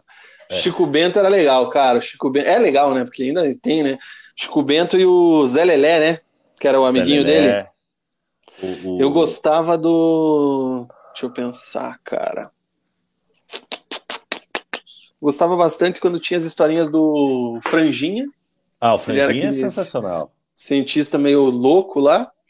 E aquele, o dinossaurinho lá, cara, o Horácio. Horácio. Eu gostava, eu gostava das, das alternativas, assim. Eu, lógico, Turma da Mônica, os quatro eram interessantes. Cara, mas eu gostava quando tinha a variação do, do, dos, dos caras ali. Eu faz tanto tempo que não vou no. Não vou numa, numa banquinha, cara. Não sei se ainda. Se ainda Existe. vende os gibis da, claro que vende. da Mônica. Né? Eu, sigo, eu sigo a turma da Mônica no, no Twitter lá, tem até agora as turmas da Mônica nova, eles são jovens, namoram, os bagulho assim. Maurício de Souza colocou o Neymar na turma da Mônica, tem, o Ronaldinho tem. Gaúcho. Tem, tem. Mande aí nos comentários, galera, qual é o personagem favorito de vocês da Turma da Mônica. Isso aí é, é uma coisa legal. Eu, a minha festa de aniversário de um ou dois anos tem fotos da Turma da Mônica nas cartolinas, cada um com uma camisa de time, o, o Penadinho lá tiveram o cuidado de colocar ele com a camisa do Atlético para alusão a fanáticos, assim. Meu pai, maluco por futebol desde sempre, teve umas coisas nesse sentido, assim. Eu lembro que o, o Cascão ele botou com a camisa do Corinthians. cara, e assim a... foi, cara. Mas uma coisa, uma coisa é um fato, né, cara? É a turma da Mônica, mas a Mônica é a mais chata, né? É, aí é, os caras, né? Ai, cara, ó, a galera tá participando aqui, velho. O, o, o, Guilherme Sete está dizendo que ele gostava do louco, que apavorava o Cebolinha. O louco era um cara mesmo, cabelo loiro. Espetadinho, uhum. É, espetado. O Daniel Ferreira falava que era do Turma do Penadinho, era legal. O Camp dizendo do Cebolinha, o Saulo do Cascão. O Wesley falando que achou que você ia falar do Cebolinha, por causa da camisa verde. E eu é normal não gostar dos principais, é só ver os time, o time que ele torce. É, e a Fafá não, gostava gosto... bastante da Magali.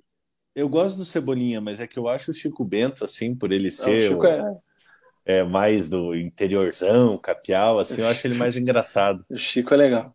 Vamos voltar para um negócio interessante, aí vamos falar agora do, do jogo, né, Mug? Passado tudo isso aí, o Atlético pega o Ceará na Arena da Baixada, é, o Atlético recebe o Ceará precisando ganhar, cara, porque o Atlético está pressionado, uhum. além de tudo, pela questão da tabela, né, pela questão da, da posição no Campeonato Brasileiro.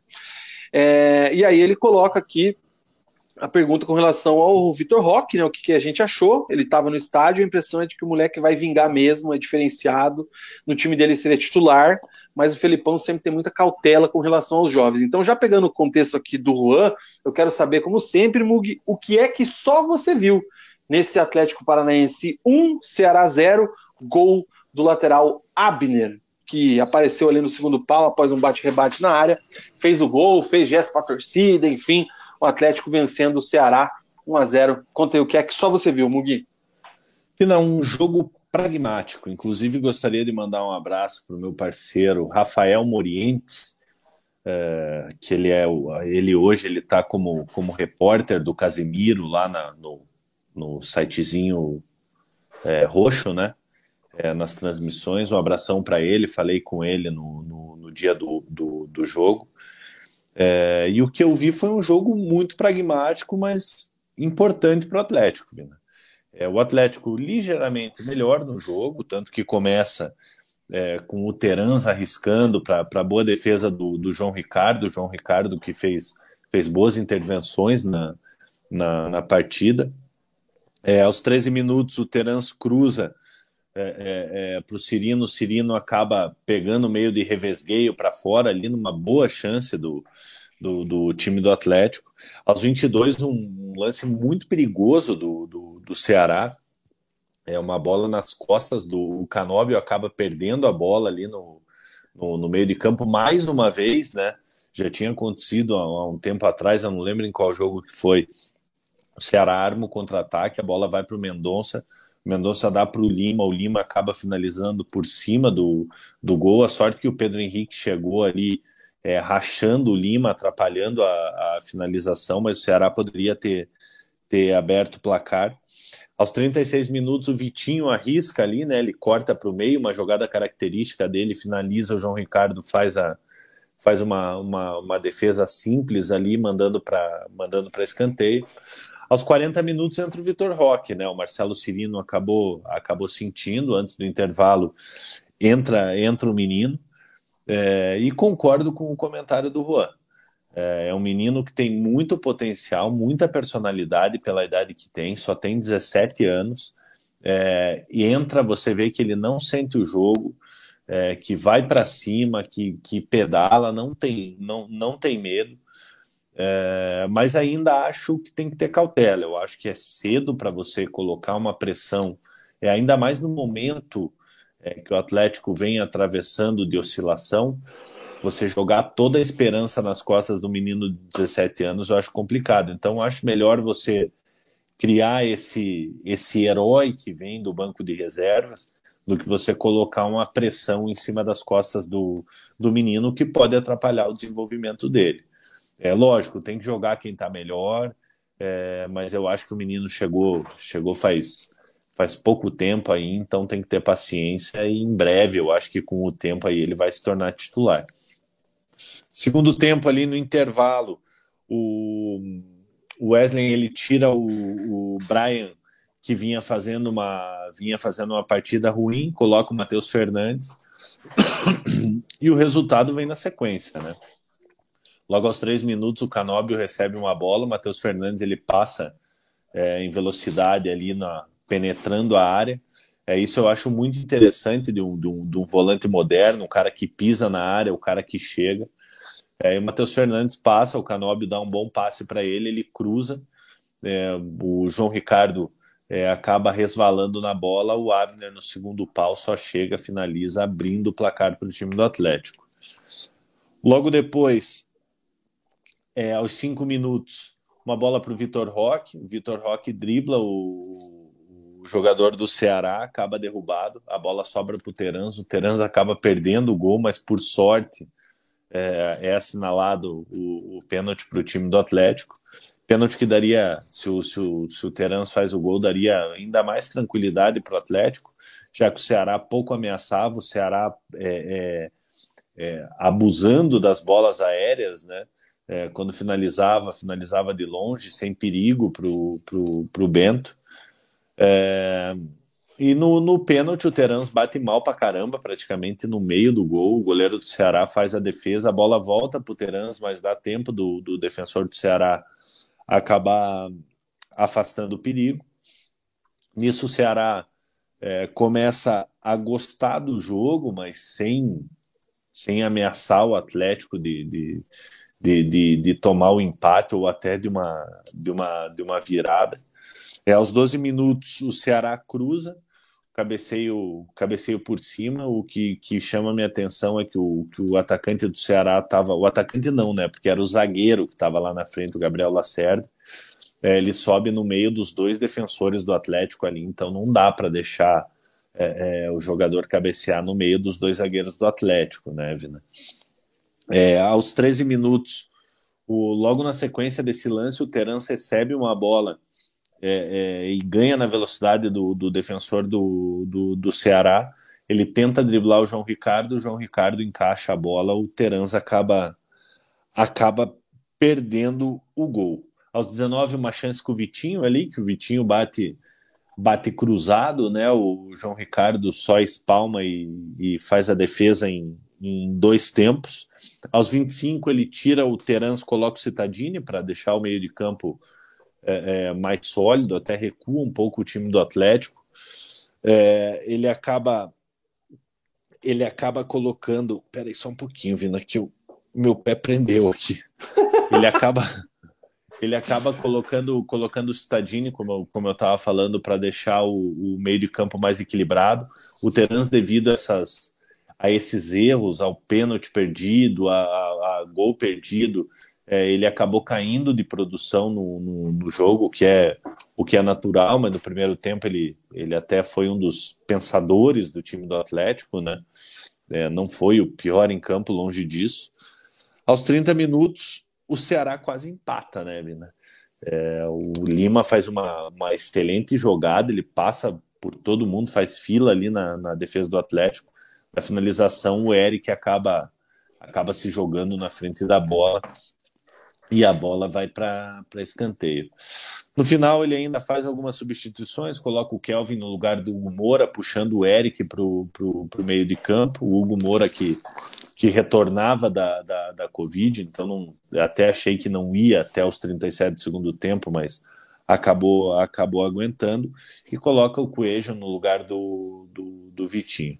Depois disso, nada mais aconteceu. O Atlético conseguiu controlar o jogo e conseguiu uma importante vitória aí para tirar um pouco o, sufoco da, da, que vinha passando, né? Vinha de, de, três derrotas consecutivas, duas na Libertadores, uma no Campeonato Brasileiro, demissão de treinador.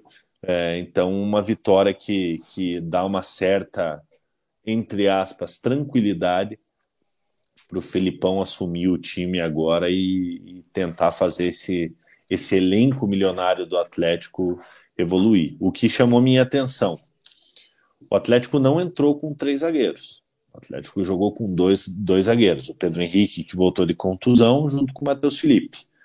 Então, isso mostra que o Carilli, que tinha falado ali, não, esse elenco foi montado para para jogar no 3-5-2. Não, não foi montado, não foi montado para jogar no 3-5-2. É, dá para você jogar no 4-4-2, dá para você ter uma variação tática, mas você engessar e falar que, que o elenco foi montado para você jogar numa formatação tática, eu acho que nesse, nesse ponto o Carilli errou. Outro ponto: Marlos e Pablo não saíram do banco. Tudo Sim. bem que estão voltando de estão voltando da Covid, é, podem ser que, que sejam utilizados amanhã contra o Tocantinópolis, então, então foram preservados ali, é, mas são dois jogadores que ficaram os 90 minutos sentados no, no banco de reservas. Mas um resumo do jogo é isso, Vina. É, mais do que o desempenho, o desempenho, lógico, não, não foi um desempenho que de encher os olhos, mas foi finalmente eficiente, né? É, a gente cobrava um Atlético eficiente, o Atlético conseguiu ser eficiente nessa partida e conseguir sair com os três pontos. Mug e sua planilha que não falha, que é a análise, o que é que só você viu. Cara, é, você é, lembrou bem aí, né? Teve essa questão aí do, da montagem da retaguarda atleticana, né? Do, saiu esse, esses três zagueiros que o Carilli tinha insistido, né? O Eric que jogou na lateral direita, o Abner, que vem sendo criticado pela questão da irregularidade, faz um importante, faz um gol importante ali, faz Vina, um, um detalhe com a torcida. Diga. Um de detalhe importante. O Abner foi hum. importante ontem, sim, pelo gol que fez, mas no primeiro tempo ele estava quebrando a bola. Manhaca, no... né? Nossa, na, na frente ali ele conseguiu fazer alguns, alguns desarmes e tal, mas na frente ele estava errando praticamente tudo no primeiro tempo eu, eu, o Felipão vai ter uma missão importante aí com relação ao Abner, cara, porque a, a, a, gente já viu o Abner fazer grandes jogos, grandes jogos, tanto que foi para a seleção brasileira, foi medalhista olímpico, é, mas assim, e, e, a gente sempre fala da irregularidade dele, só que a irregularidade dele já está começando a ser mais negativa do que positiva, né, cara?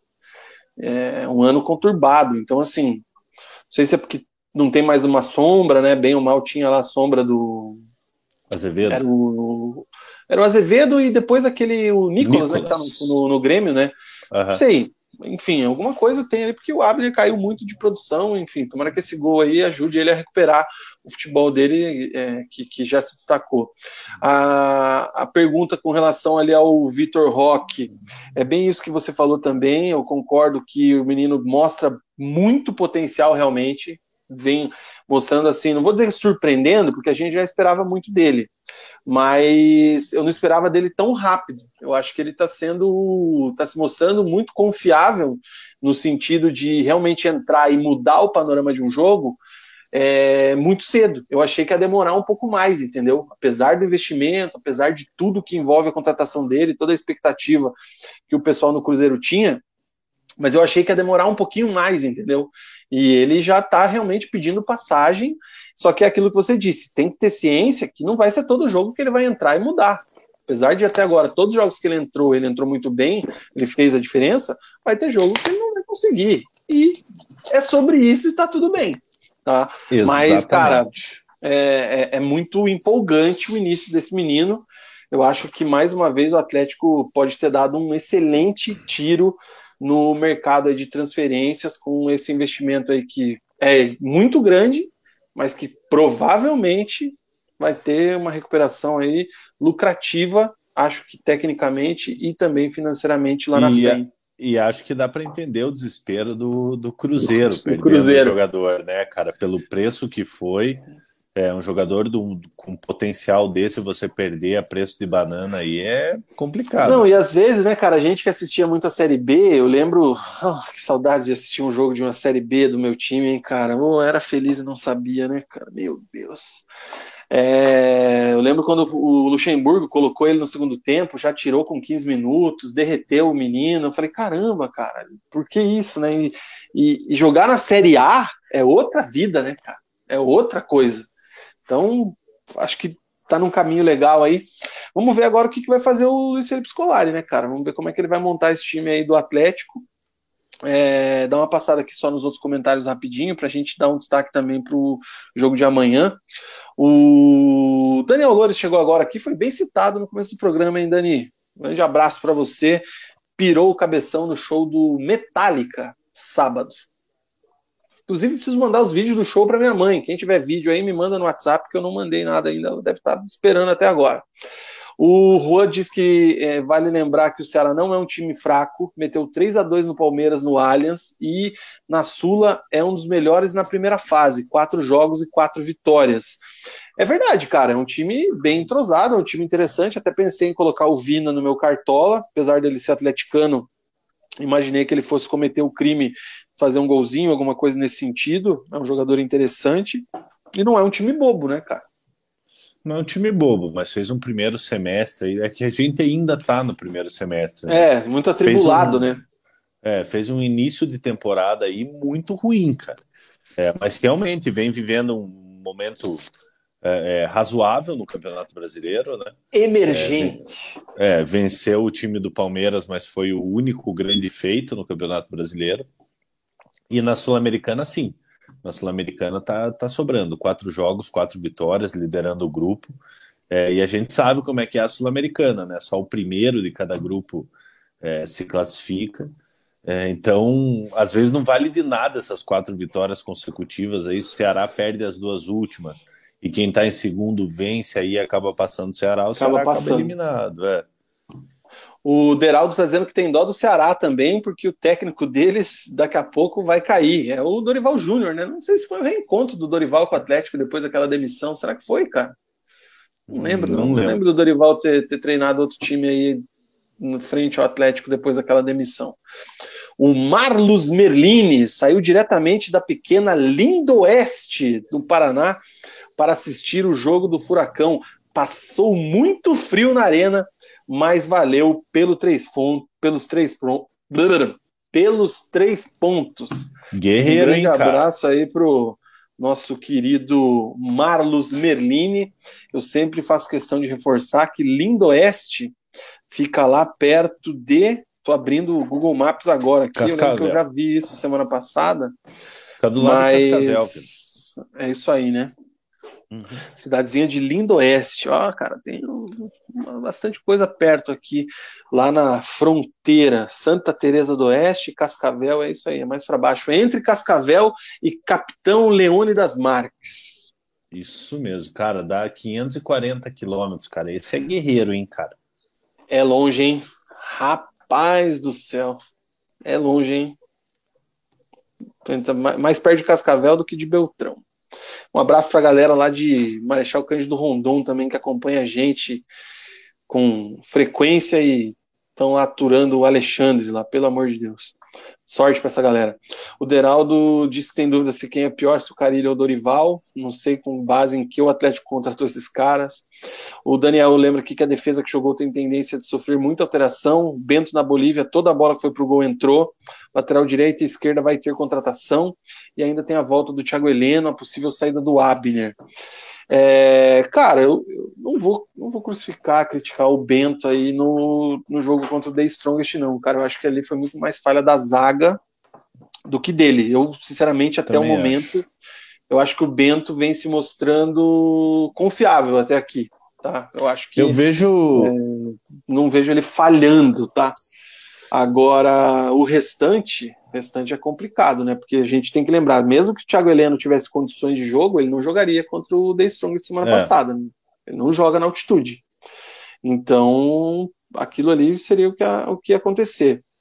É, o Abner, confesso que não vi mais nada com relação à saída dele recentemente. Não sei se a janela vai abrir agora aí no meio do ano, né? Meio de junho, começo de julho ali. Pode ser que talvez Petralha tire da cartola mais uma negociação, mas não sei se na fase que ele está e talvez conseguiria alguma coisa interessante. Então, e o lateral direito contrataram o Orejuela e já pelo jeito, né? Já está encostadinho lá. Em relação ao Bento, Vina, eu concordo com você, cara. Eu não vi falha dele. Tudo bem, é difícil para um goleiro tomar cinco gols, é, mas eu não vi falha do Bento no, no, nos gols. Eu vi falha da defesa, cara é, principalmente do, do Lucas Halter, que foi muito mal na, Nossa, na, na, na, partida. É, é, assim, eu, eu, vejo muito potencial no Bento, cara. Eu acho que se for bem trabalhado, é, se, se a torcida tiver paciência, é, é um goleiro aí que, que pode ficar anos no Atlético ou até render uma boa grana pro, para o time do Atlético. O torcedor do Atlético tem que lembrar o que, o que falava do Santos no início do Santos no Atlético, né? É, quando, quando o Santos entrava, era um Deus nos acuda, cara. O torcedor do Atlético ficava com a, com a pulga atrás da orelha quando o Santos era reserva do Everton. É, Nossa, e eu é verdade, vejo, é, é, se você for analisar início é, de trajetória no Atlético, não estou falando que o Bento é melhor que o Santos, pelo amor de Deus. Mas se você for analisar assim o início de, de trajetória no Atlético, você consegue ver um pouco mais de um pouco não é você consegue ver um, um potencial evolutivo no Bento que a gente não conseguia ver no Santos naquela época e o Santos tanto é que evoluiu absurdamente e acabou se tornando goleiro de seleção é, então o Bento é, um, é, um, é, é jovem ainda tem muito que aprender é, a gente sabe que goleiro, quanto mais velho, melhor ele fica. É, mas eu vejo muito potencial no menino. Eu não acho que seja seja o caso do Atlético trazer um outro goleiro e colocar o menino no banco. Concordo com você. O Daniel até coloca aqui, né? É, ele diz que ele não tomou nenhum frango, mas também não fez defesas difíceis. Defendo a busca por um goleiro mais experiente. É, é, é, o risco, né, cara? Quando o Santos sai, o Atlético resolve apostar ali no Bento, muito pelo que o Bento provou ano passado, né, naquela necessidade lá, quando o Santos estava na seleção, se eu não me engano, por isso que o Bento teve as oportunidades em sequência, né? E ele se destacou muito contra o River, se não me falha a minha memória foi, nesse momento. Foi. A estreia dele foi é... contra o River, né, no, no, no time principal do Atlético, e ele fechou o gol, cara. Então eu acho que ele, ele se mostrou confiante. Vamos ver. Eu acho que, lógico, se começar a falhar, aí não tem quem perdoe, né? Mas é, eu acho que ainda, como diz aqui o Daniel, né? O Daniel coloca aqui, ó, o Bento é o menor dos problemas do time. É, vamos aguardar o que, que, o que, que acontece. O Atlético contratou bastante também já, hein, cara? Imagina contratar mais ainda. Pá, é que na zaga precisa, né? Isso a gente falou o muito. Que, também. O que a gente já falou, né, Vina? É, acaba, acaba aumentando além da expectativa do, do torcedor do Atlético e internamente a expectativa ela, ela, ela acaba aumentando e, junto com a expectativa vem a pressão, né? É, porque começa aquela coisa, gastou tudo isso de dinheiro e cadê o resultado? É, então é normal, são jogadores ali que, que têm, têm uma certa experiência, um terãs, é, o Canóbio, apesar de, de, de jovem, é, é, um jogador ali que, que já passou por poucas e boas é, no futebol uruguaio. O Thiago Heleno nem se fala, né? Um jogador para lá de experiente. É, então, esses jogadores aí, eles têm que, têm que aguentar a pressão devido à expectativa que foi criada. Ô, Mug, tá acontecendo uma coisa muito legal aqui, cara. O Dilney, Freta, ele está dizendo aqui que ele é de Laranjeiras do Sul. Vou duas vezes ao ano assistir os jogos do Atlético na Arena, sou sócio. Eu estou percebendo isso cada vez mais tem resenhex do interior do estado, cara, acompanhando a gente. Então sejam muito bem-vindos aí, divulguem o, o, o, programa. Até uma coisa assim legal que os clubes, principalmente o Atlético Curitiba, é, já há muito tempo tentam fazer, que é popularizar mais os nossos clubes é, no estado inteiro, né, cara? E a gente tem visto o pessoal aí do interior do Paraná acompanhando a gente, então, pô, sejam muito bem-vindos aí. Muito obrigado, Dilney. E, e sempre que estiver aí, cara, mande uma mensagem aí, porque a galera gosta de fazer aquele aquece forte lá Ainda... na frente da arena. Recomendo que você procure a galera dos tuiteiros da Baixada. Ainda chegaremos nos 399 municípios do estado do Paraná. Imagine, cara. O Deraldo coloca aqui com relação ao Orejuela, esse, meus amigos, não dá para entender se é só ruindade mesmo, ou se é noitada, ou se é alguma outra coisa. Sei que fazia anos que eu não via um lateral tão ruim, diz a... o Deraldo. A galera associa muito, né, quando o cara quando o cara não vai bem assim, tipo, ah, o cara tá indo pra noite. Não, gente, existe jogador ruim mesmo. Tem cara que ah, é cara... da igreja, tem cara que é da igreja que não bebe, não faz nada e é ruim, cara. tem, cara. É que eu acho que o Orejuela, por ele ser gringo, ele ele talvez gera essa expectativa. Tinha lá, ele era do, ele era do São Paulo, né? Tava no Grêmio e tal. É. Enfim. É. O Juan lembra um ponto interessante aqui. que quem assistiu os bastidores da vitória contra o Ceará viu um Dedé tomando conta do vestiário, liderando. Resta saber se isso é bom ou ruim. O Dedé foi relacionado pela primeira vez no jogo contra o The Strongest, né? Ou tô enganado? Isso. Foi. Tava no banco agora também contra o Ceará e, e tá no elenco. Amanhã ou depois ele vai, vai, vai jogar. Isso é fato. Resta saber qual vai ser o Dedé e essa questão aí da, da liderança também, né, cara? Qual que é o, o peso, qual que é o tamanho, não, não. que lado é uma influência dessa. No vestiário, no vestiário eu não tenho dúvida que, que é um cara que ele pode tanto ajudar quanto atrapalhar, né? Assim, é, a gente ouve histórias da boca, da boca pequena, né, da época do Cruzeiro lá, que foi um pouco complicado e tal, mas mas o Dedé é um cara que, pelas entrevistas que, que, que já vi, assim, parece ser um cara é, muito gente boa, é, tem seus problemas ali, os problemas no joelho ali que, que aterrorizaram a, a carreira dele, né? É, é, um cara que, que, se tiver com o joelho bom, é, tecnicamente, assim, é um, é um baita de um zagueiro. É, e vocês têm que lembrar, cara, ele já foi um dos brasileiros mais importantes do mundo. Eu sabia que você ia mandar essa aí, cara, pelo amor de Deus. O... Personalidade, né? Do... É, no, naquela eleição lá no SBT, né? Só é. dar, uma, dar uma moral aqui, cara, para quem não conhece, Laranjeiras do Sul fica entre Guarapuava e Cascavel, tá? Perto ali de Cantagalo. É, eu sou um cara que conheço muito a geografia do Pô, estado do Paraná junto com o Google Maps. De Guarapuava, Cascavel ainda está longinho, né? Não, não, mas é que são as, as cidades maiores ali e Laranjeira Sim. é bem no caminho. Eu não sei qual uhum. que é essa uhum. BR aqui que você pega, é a 373. Não sei se é BR ou PR, mas você pega a 373 que vira 277 e aí você chega em Laranjeiras saindo de Guarapuava. Uhum. Cara, não pega Guarapuava... a 373 não que ela desce, tá? Já dei o caminho errado, que não vai pela 373 não, que você vai pular do lado errado. Guarapuava que é uma cidade, uma cidade legal pra caramba, cara. Uma pena o que aconteceu lá, né, cara? Esse assalto aí com o policial morrendo, eu vi hoje que, que prenderam um, um, um suspeito, é, mas é uma cidade legal pra caramba. É isso aí. O Luiz Felipe fala aqui que para ele Bento ok, o Matheus Felipe, Pedro Henrique, Thiago Heleno seguros, Abner pode mais e o Eric segura as pontas na lateral direita. Volantes temos de Monte, Terans, Canob, Vitinho tá ok também. O que falta na visão dele é treinamento e repetição. Cara, mas aí eu vou fazer uma defesa, Vina. Faça. eu vou fazer uma defesa. Cara, não tem tempo para treinar, cara. É um absurdo o calendário, cara. Lógico, o Atlético, pô, precisa se classificar para Libertadores. O Atlético chegou nessas competições. Copa do Brasil, Libertadores, Campeonato Brasileiro.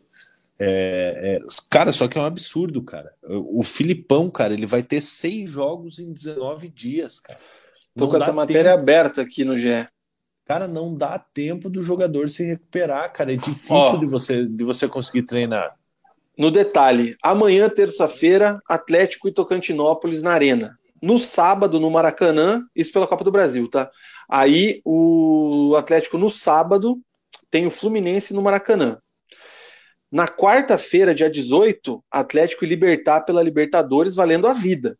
Eu, daqui a pouco eu coloco aqui a tabelinha da Libertadores só para a gente se localizar, mas vale a vida. Atlético precisa ganhar de qualquer jeito.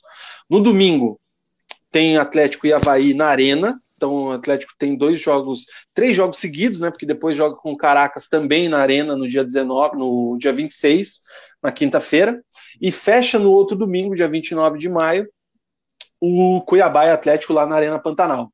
Então, não são também só seis jogos em, em, em 19 dias. É a vida do Atlético na Libertadores, cara. É o Atlético tem a vida na Libertadores nesses jogos. Então, assim, o Felipão vai trocar os quatro pneus com o carro andando de fato, e tem que ganhar esses dois jogos.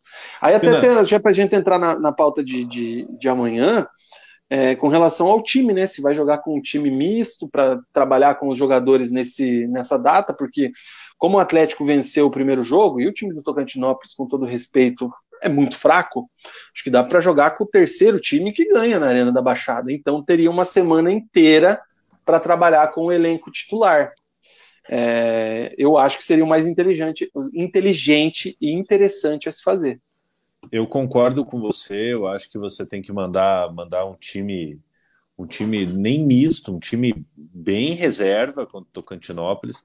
Você tem a vantagem ali de três gols de diferença, então, cara, praticamente, lógico, futebol tudo pode acontecer, né? Mas, mas cara, é praticamente impossível é, é, reverter reverter esse placar, é, entrando com, com o terceiro time.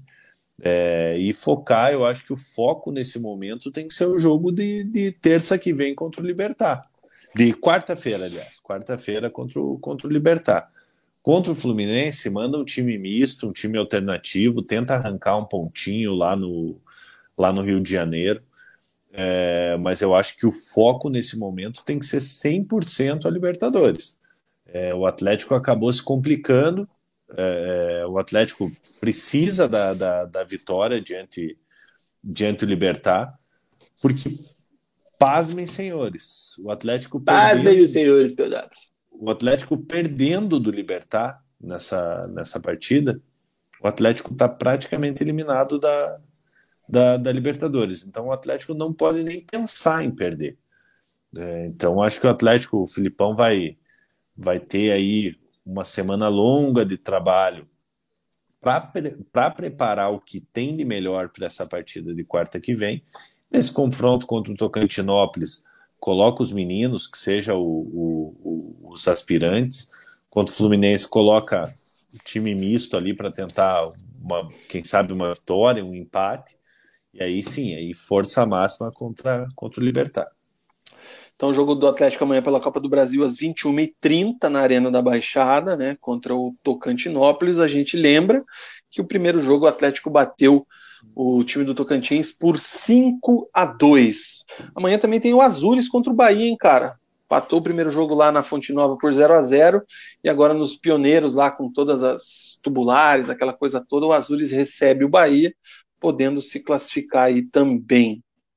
Deixa eu jogar aqui só para ilustrar isso que você disse, a tabela do, da Libertadores e daí a gente já passa para o Brasileirão e matamos o bloco do Atlético. Mas é bem o que você disse, né? Os últimos resultados 5 a 0 da Strongest e 1 a 0 do Caracas jogaram o Atlético nesse momento para a lanterna do grupo B.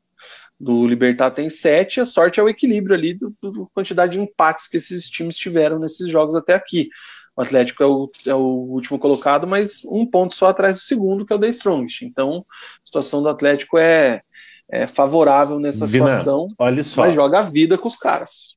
Olha só, vamos fazer um cenário pessimista. Por que, que eu falei que o Atlético ele, ele poderia ser, ele, ele pode ser eliminado em caso de uma derrota para o Libertar? Hum. É, se o Atlético perde para o Libertar e tem um vencedor entre Caracas e The Strongest, The Strongest o, o Atlético está eliminado. O Atlético não consegue alcançar o segundo colocado. Então, assim, o Atlético tem que aproveitar o fator casa é, com certeza a torcida do Atlético vai lotar a Arena da Baixada nesses dois últimos jogos. É, e o Atlético precisa que seja de 1 a 0 1 a 0 como foi contra, contra, Meio contra a 0 é goleado. Meio a 0 precisa vencer para chegar na última rodada da, da, da, competição contra, contra o Caracas e passar o trator. Entendeu? O Atlético ainda pode terminar em primeiro desse grupo. Sim, não, vai bolar tudo. É, então, então, assim, o Atlético não pode nem negociar. Esse jogo contra o Libertar é o jogo mais importante do ano nesse momento. O... Isso a gente vai falar bastante também na semana que vem, né? No pré-jogo para Libertadores. Só dar uma passada aqui nesse tabelão. Mais alguma coisa de Atlético, Mugi? Ah, do Atlético tem o Rômulo. O Rômulo acabou renovando o contrato, né? É, o Rômulo ele tinha contrato até a metade de 2024. O Atlético estendeu por mais por mais um ano e meio, então o novo contrato do Rômulo vai até o final de 2025. É um jogador jovem da, da base do Atlético, é, já mostrou é, é, que tem potencial, tanto que fez seis, sete gols aí no, no, Campeonato Paranaense, agora não me recordo de, de, de cabeça. E às vezes você tem um jogador em casa que te custa menos, que te pode gerar é, um bom dinheiro, é, você não precisa trazer trazer um medalhão aí que seja caro, que já te rendeu o que podia render, tanto financeiramente quanto quanto dentro de campo, e às vezes você tem a solução em casa. E o Romulo é um desses casos. Eu acho que é um jogador que, que com o tempo aí vai ganhar oportunidades aí e, eu vejo vejo que pode evoluir. Recadinho pro seu Pablo aí, cara. Você... Um abraço pro Pablo. Grande Pablo Madri. É... Vou tirar aqui só então o template do, do Atlético, né? Já encerramos o bloco do Furacão e aí falar desse tabelão aqui do Campeonato Brasileiro. O, a quinta rodada começou com o Atlético Mineiro perdendo para o América no sábado, pelo placar de 2 a 1 no Independência, com o mando do Atlético Mineiro. Aí tem a partida do Atlético Paranaense contra o Ceará, né, 1 a 0 falamos bastante agora aqui. Já no domingo, o Botafogo bateu o Flamengo, hein, cara, 1 a 0 o Fogão bateu o Mengão. E eu acho massa quando o Flamengo toma, ataca, velho. eu gosto, cara. Não sei porquê. É bom, ainda mais do Botafogo, velho. Coitadinho do Botafogo, né? Agora tem dinheiro. Foi, foi, e foi um golaço, cara. Sim, o. Como é que é o Toro? Tanque, Eric. sei lá, o Erisson, Erisson né? É. E, e eu acho interessante, eu não sei se você reparou nisso, que ele, com muito respeito, ele finge que vai dar uma voadora na bandeirinha e não dá. Porque ele a bandeirinha a normalmente perna, né? tem a bandeirinha tem a bandeira do time, né? Então, no caso ele estava jogando lá, tinha a bandeira das cores do Flamengo, né? Então, para evitar uma polêmica desnecessária, ele não dá o chute, ele finge que dá. Então é isso aí, o Fogão bateu o Mengão por 1 a 0. Palmeiras empatou com o Fluminense em 1 a 1, Atlético Goianiense perdeu para o Goiás por 1 a 0, gol do Elvis. O no primeiro Red minuto de jogo. Red Bull perdeu para o Corinthians por 1 a 0 gol do Renato Augusto de carrinho de fora da área, um gol espírita. O Santos bateu o Cuiabá por 4 a 1 na Vila Belmiro. Juventude empatou com o Inter em 1 a 1, Fortaleza São Paulo 1 a 1 e o Havaí acabou de bater o Curitiba por 2 a 1 na ressacada, o jogo que fechou essa quinta rodada do nosso querido Campeonato Brasileiro, El Brasileirão. Corinthians segue na liderança, hein, cara? 12 pontos. Santos é o segundo do... com 10. Vina, e uma informação do PVC, cara. Ah. É, o, o último campeão brasileiro que estava em primeiro na quinta, na quinta rodada é, era o Corinthians, em 2017. Ah, do Carilli, né? Não era o Carilli? Do Carilli, ó, a coincidência aí. Entendi. Então, Mas se o Corinthians é. for campeão brasileiro, eu largo. E o Santos também, nesse, nesse segundo colocado, o Santos quase caiu no, no, Paulistão, velho. Mas tem um moleque bom lá, o Marcos Leonardo e o Batistão, que golaço também. O... É, o Batistão já é mais experiente, né? O Batistão ele fez a, fez a base com, com o Neymar, daí acabou indo para. Nem chegou a jogar no profissional, né? Acabou indo para a Europa, jogou no Raio Valecano e agora retornou. Né? O Havaí, com essa vitória em cima do Curitiba, é o terceiro colocado com 10 pontos, cara. O Havaí é o terceiro colocado nesse é, momento. É, pode colocar América... na conta do, do infeliz. Ah, já vai falar disso aí. O América Mineiro é o quarto colocado também com 9. O Bragantino é o quinto e o São Paulo é o sexto. No momento, o resultado desse, dessa derrota para o Curitiba foi muito ruim. O Coxa ficou em décimo, né? Perdeu seis posições com sete pontos. O Atlético é o décimo segundo com seis. Na ZR, nós temos o Ceará com três, um jogo a menos. O Juventude é o 18, o Atlético Goianiense é o 19, e o Lanterna, também com jogo a menos, é o Fortaleza. Três times ainda não ganharam nesse campeonato, hein, cara? Juventude, Atlético Goianiense e Fortaleza. Próxima Fortaleza rodada. E Ceará com jogo a menos ainda. É isso aí. Próxima rodada tem então o Atlético no Brasileirão, né? Contra o Fluminense no sábado, às nove da noite, hein? Que joguinho, hein, cara? Para aquele friozinho, compra lá uma pizza, um vinho, uma bera, enfim. Eu não, porque eu estarei no show de Thiago André Barbosa, o Thiaguinho. Então, é, talvez acho que essa hora o show já acabou, né? Preciso ver a programação né, exatamente. Enfim. É, e no domingo, às 17h30, tem Coritiba e América Mineiro pelo Campeonato Brasileiro também. Certo? Certíssimo, Vina. Como a gente não viu é, o, o, jogo inteiro do Curitiba, é, a gente abre o placar. Ah, não, desculpa, cara. Rapidinho aqui, ó. Propaganda da M2, dois palitos. Fala galera, eu sou o Murilo, ex-atleta de futebol, proprietário da M2 e professor. Se você gosta de futebol, vem treinar comigo aqui. Nossos treinos são diferenciados, a cada dia um treino novo, querendo o melhor para o atleta, desde o joguinho, desde a parte física.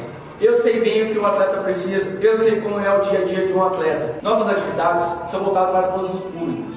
Se você está procurando algo diferente e quer uma qualidade de vida, vem treinar com a gente. Clique no link da bio e venha fazer parte do nosso time. Espero você aqui. Um abraço. M2 Factory Studio, em Rua Pedro Dalla Estela, 148 em Santa Felicidade. Treinamentos com metodologia diferenciada voltadas para o futebol, para você aprimorar e evoluir a sua técnica, o seu talento, o seu futebolzinho na sua pelada com os seus parças, com as suas parças.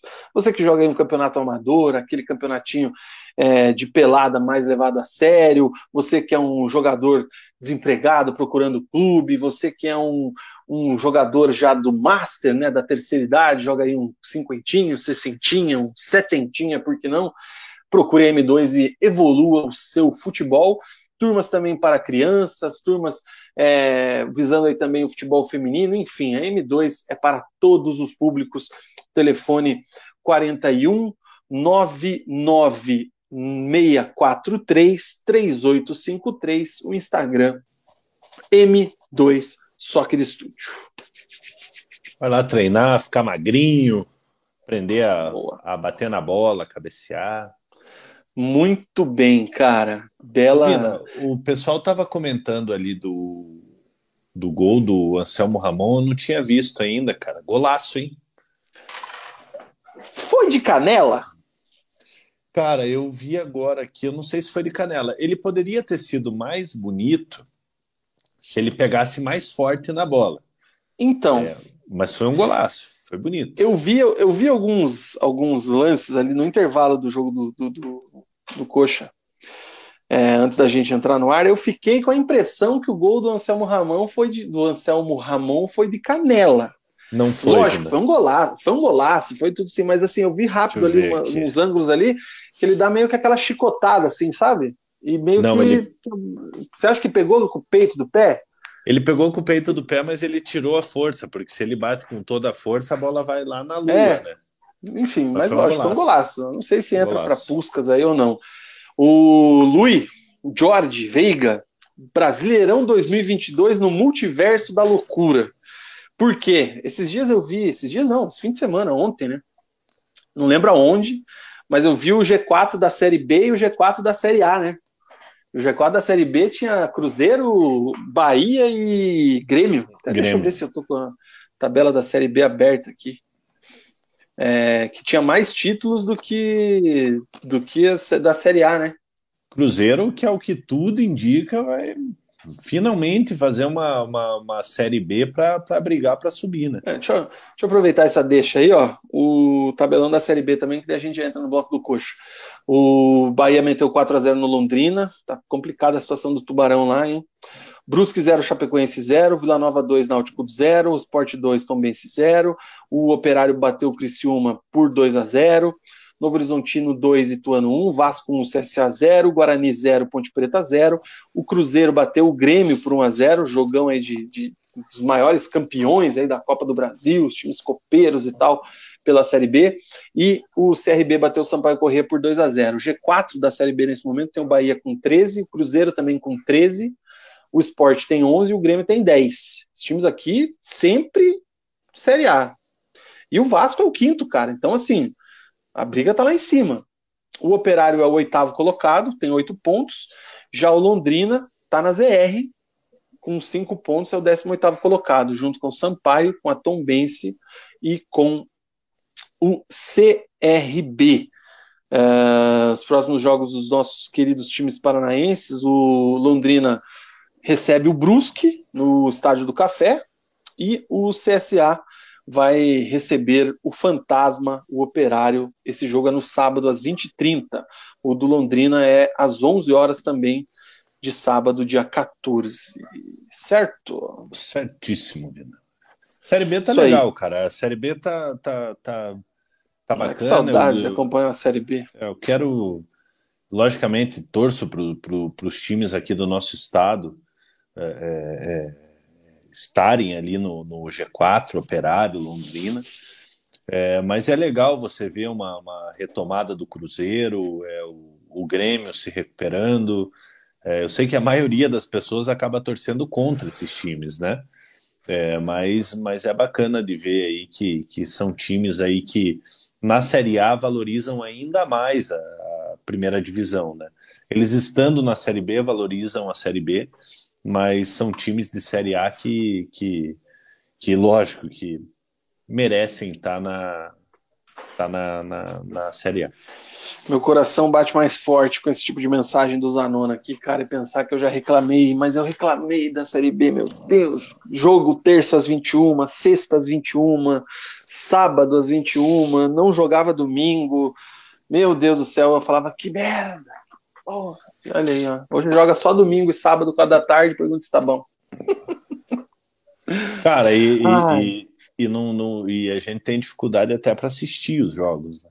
Não, eu, ai, sem comentários. O Daniel mandou bem aqui. Mugi, não é legal, não. Espero que fiquem comendo cocô na Série B por muito tempo. Cara, mas ó, vou dar um exemplo, cara. É muito mais legal você ganhar de um de um Cruzeiro do que você ganhar de um, sei lá, de um Juventude. E do Havaí. Muito... Ah, cara, hoje foi, foi um absurdo o que fizeram com o Curitiba em Florianópolis. Eu entendo, eu entendo o que você quer, quer dizer, cara. Tem muito mais apelo, é muito mais legal você receber um Cruzeiro, um Grêmio, um Vasco, do que, com todo respeito, Goiás. Sim. Entendeu? Mas estão lá porque mereceram, né, cara? Essa é a verdade. E que, se for para sair de lá também por merecimento, né? Um abraço aí para a galera do Fluminense que ainda tem uma Série B para pagar para nós. Ô, Mugi, agora é o teu momento, cara. O que é que só você viu no primeiro tempo e parcialmente viu com atraso no segundo tempo de Havaí 2, Curitiba 1, de virada o Verdão tropeçou lá na ressacada tem gente do grupo dos membros ali, tá pegando fogo, inclusive, o grupo dos membros aqui. Vocês parem de ferver aí durante o programa, rapaziada. Mas, brincadeiras à parte, é, tem muita gente até falando que foi interessante ali, que essa baixada de bola do Coritiba aí, porque tava muito oba-oba. E aí, Mug, o que é que só você viu? Conta para nós. Primeiro tempo ali, os 10 primeiros minutos do, do primeiro tempo, com o Coritiba é, melhor na partida. Teve uma chance clara com o Fabrício Daniel, o Léo Gamalho fazendo o pivô para ele. É, o Douglas fez uma excelente defesa. A partir dos 10 minutos, o, o Havaí, é, com o controle da, da, da, da bola, né?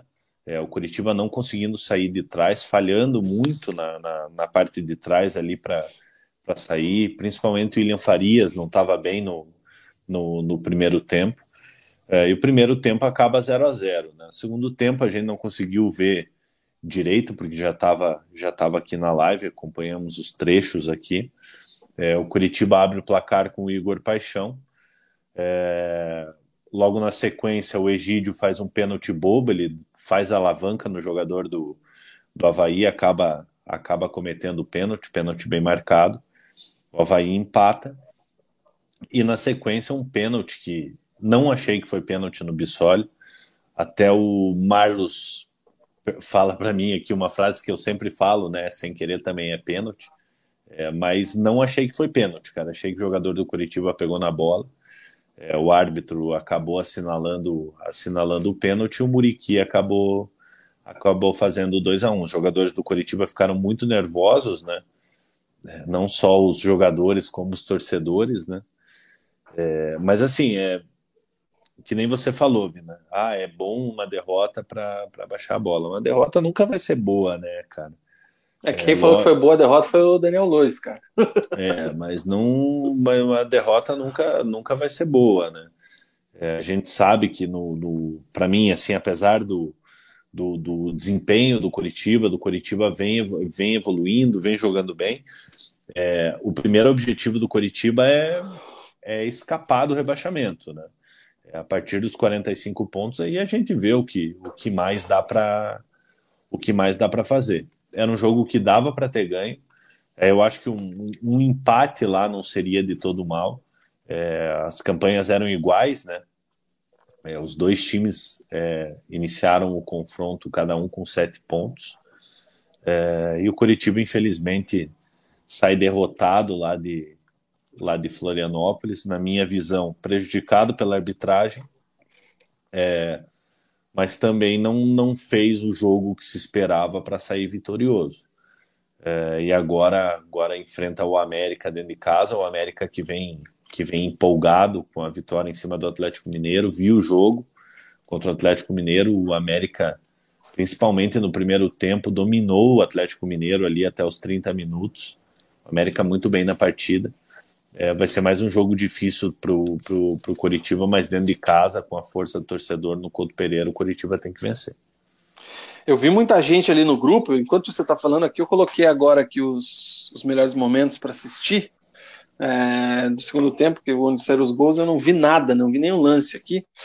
Tem muita gente que já começou a reclamar do Egídio, né, Mugi? O primeiro tempo dele foi bem abaixo e pelo jeito segundo tempo também, né? Pô, o Egídio ele dá uma entregada, cara, coisa básica do futebol que você aprende na escolinha com cinco anos. Você não pode cruzar a bola na frente da tua área. O Egídio estava apertado ali, cara, chuta para lateral, dá lateral pro, pro time adversário. O Egídio tenta fazer uma inversão ali para o Henrique. É, o Muriqui espertamente é, acaba chegando antes na bola, finaliza e o Muralha faz uma, faz uma boa defesa. Entre outras coisas, né? O Egídio ele peca muito na marcação. É, é atacando, ele, ele até é um lateral ok, um lateral nota 6 ali, que tem uma boa batida na bola, cruza bem, é, mas defendendo é complicado, cara. É, e às vezes numa, numa falha é, dessas bizonhas que, que, que, podem acontecer, que o Egídio ele tem umas falhas assim, parece que às vezes dá uma pane nele, né? É, isso aí pode fazer com que o Curitiba deixe de pontuar.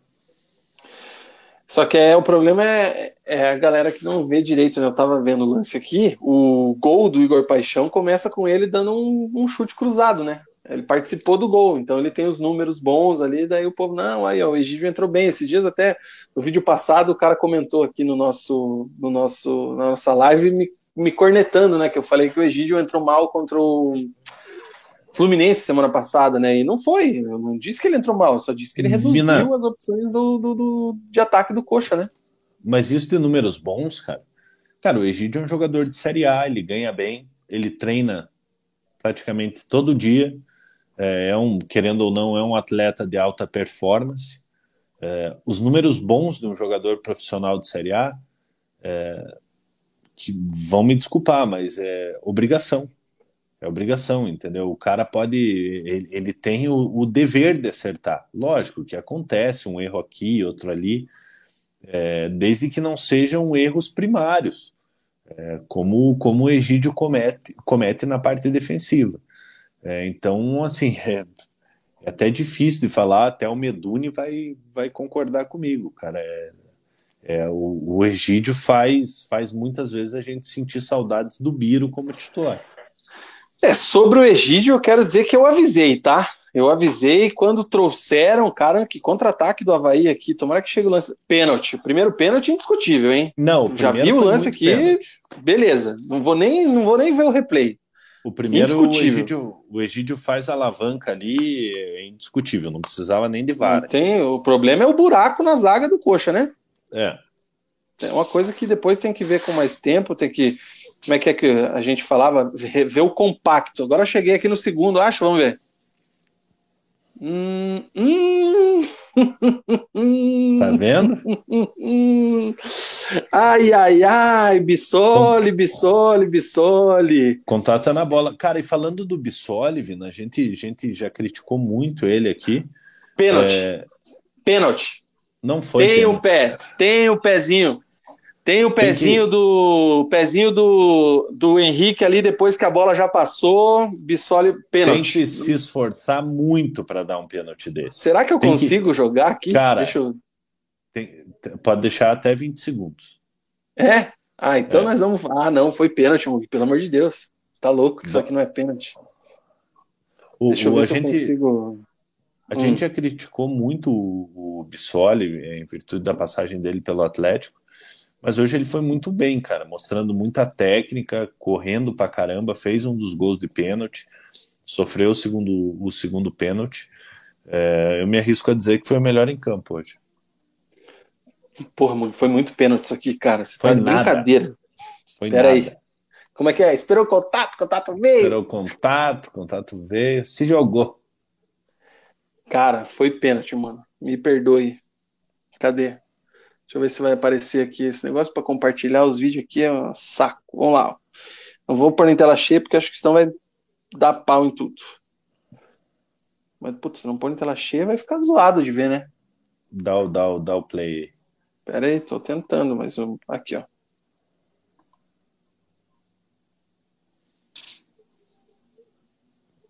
Pera aí que. Olha lá, Vamos ver se vai ter o... Não, não, não, mas foi. Agora acho que foi pra tela cheia. Agora sim, hein? Tá rodando liso? Não tá, né? Não, tá travando bastante. Que merda. Olha lá, olha lá, olha lá, pegou. Ali pegou, cara. A bola Tem. nem tava mais no domínio dele, cara. Não, Trava mas então. Mas pegou. Deixa eu tentar tirar aqui para ver se no, na, na, na, no negócio pequeno aqui vai dar certo. Pô, mas que zoado que tá isso aqui, hein, cara? Eu assisti agora que não tava lerdo desse jeito aqui, consegui ver. Pênalti, Mug. Pênalti claríssimo na minha visão. Sem zoeira. Não, vocês não vão me convencer. Sem zoeira. Foi pênalti. Foi nada. Ai, ai.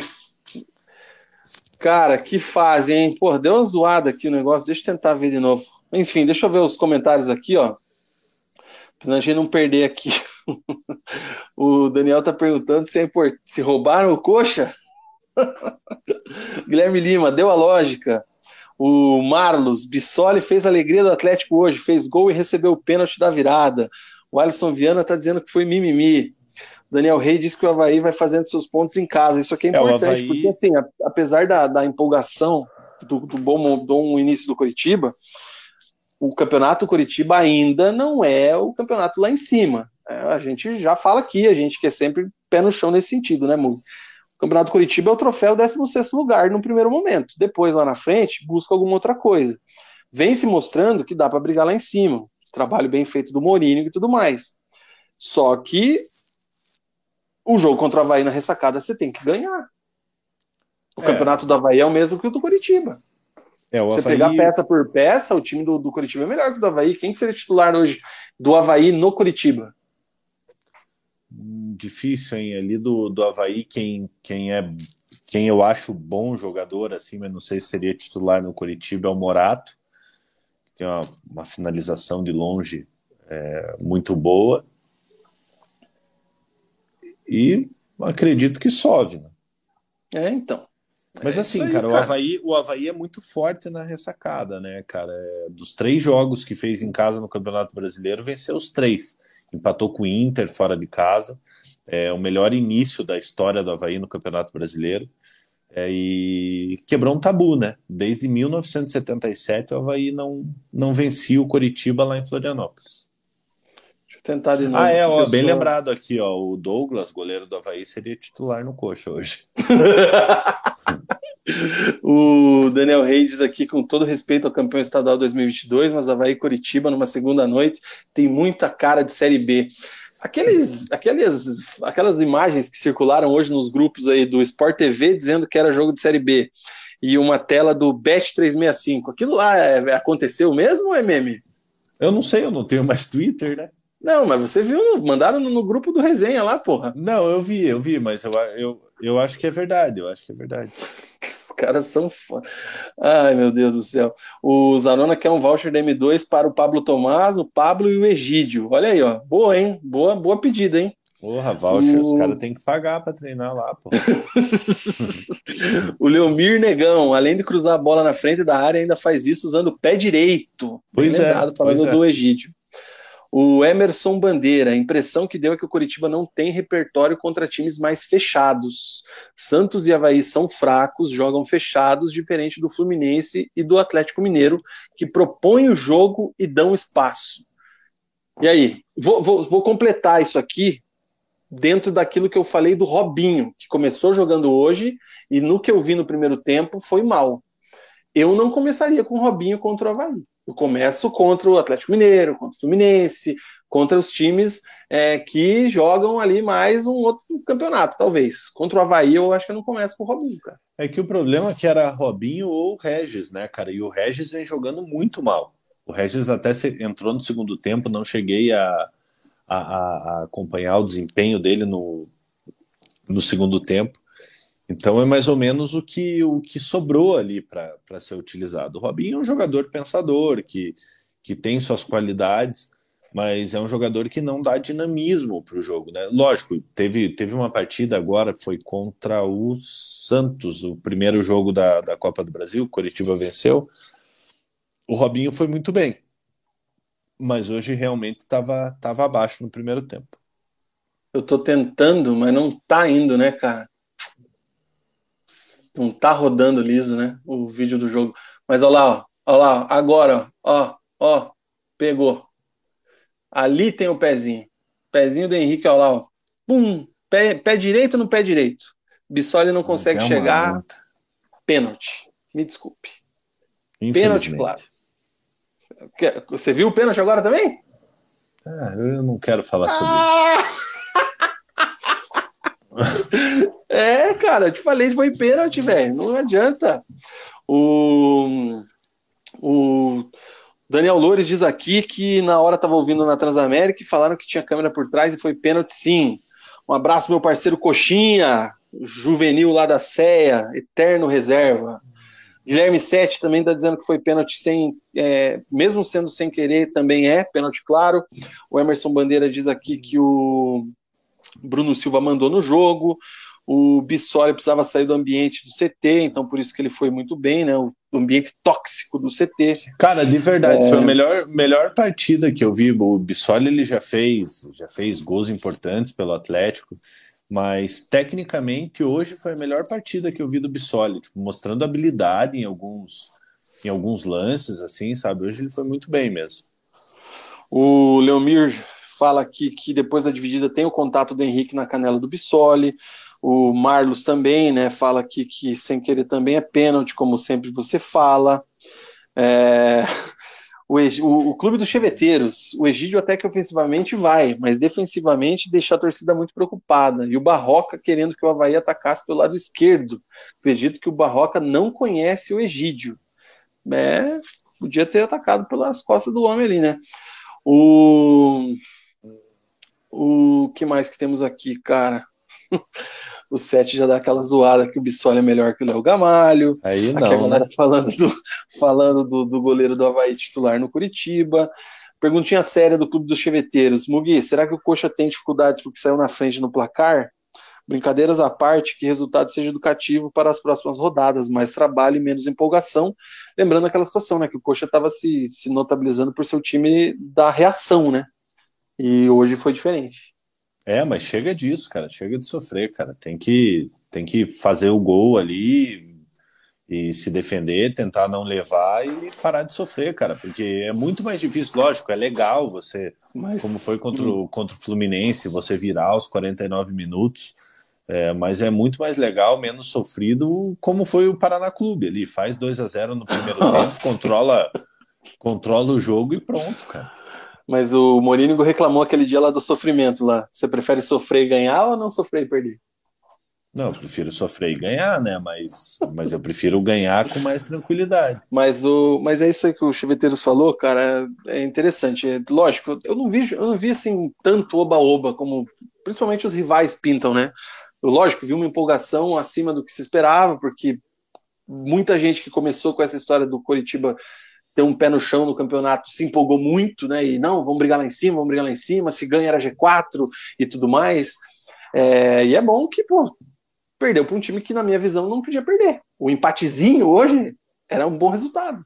O empate, o empate hoje era bom, cara. É, é, é eu, assim, eu acho que é, essa derrota, ela não, não muda o, o patamar evolutivo do Curitiba, na minha opinião. É, e tem um, tem um, um problema que, que, eu, que eu gostaria de falar, que eu falei depois do primeiro jogo da, da semifinal da Copa do Brasil. Curitiba enfrenta o Santos na quinta na quinta-feira, o segundo jogo. Curitiba tem a vantagem, venceu por 1 a 0. Curitiba perdeu um caminhão de gols no primeiro, no, no primeiro jogo. O João Paulo pegou tudo que tudo que podia. É, e eu falei, cara, esses gols eles eles podem fazer falta. O Curitiba tinha que tinha que, que, que ter feito um placar me melhor na, na, na, primeira partida. Lógico, tá com a vantagem, é, vai jogar com a vantagem lá. Eu acho que é possível o Curitiba é, é, voltar com a classificação, mas você deve lembrar, Vina. É, todo mundo falou: não, mas o Santos está mal, cara. O Santos está mal. Só que olha a evolução do Santos. Eu falei na época, eu falei, cara, o jogo vai demorar, mas o, mas o, o, o Santos pode evoluir até lá. Sim. Entendeu? E, e, é o que aconteceu, o Santos evoluiu. É, então vai ser um jogo. Vai ser um jogo muito mais difícil para o Coritiba do que seria se o jogo se o jogo de volta tivesse sido uma semana depois. É, mas assim, cara, pezinho no chão, cara, o time o, o time tá bem, é, é, é, é um time que, que dá esperança de que de que não vai ser um campeonato daqueles é, que a gente estava acostumado a ver a, a, a, no, no, nos últimos anos. É lógico, o primeiro objetivo é escapar do rebaixamento, é, mas pelo que a gente vê do time, do elenco, do treinador, é, é um time que pode brigar ali pelo, pelo meio da tabela. Esse jogo é na quinta-feira às 21h30 na Vila Belmiro. Então, o Curitiba venceu por 1 a 0 aí na ida e agora tem a volta. Lógico, o jogo acabou agora, né, o, contra o Havaí, mas teve a situação do Manga, né, que acho que foi até poupado para esse jogo, né, para o Fabrício Daniel, que não pode jogar porque já jogou pelo Mirassol. Mirassol. Fora isso, acho que não devemos ter nenhuma outra mudança, né? Tem o Tony Anderson tem chance de voltar, não, né?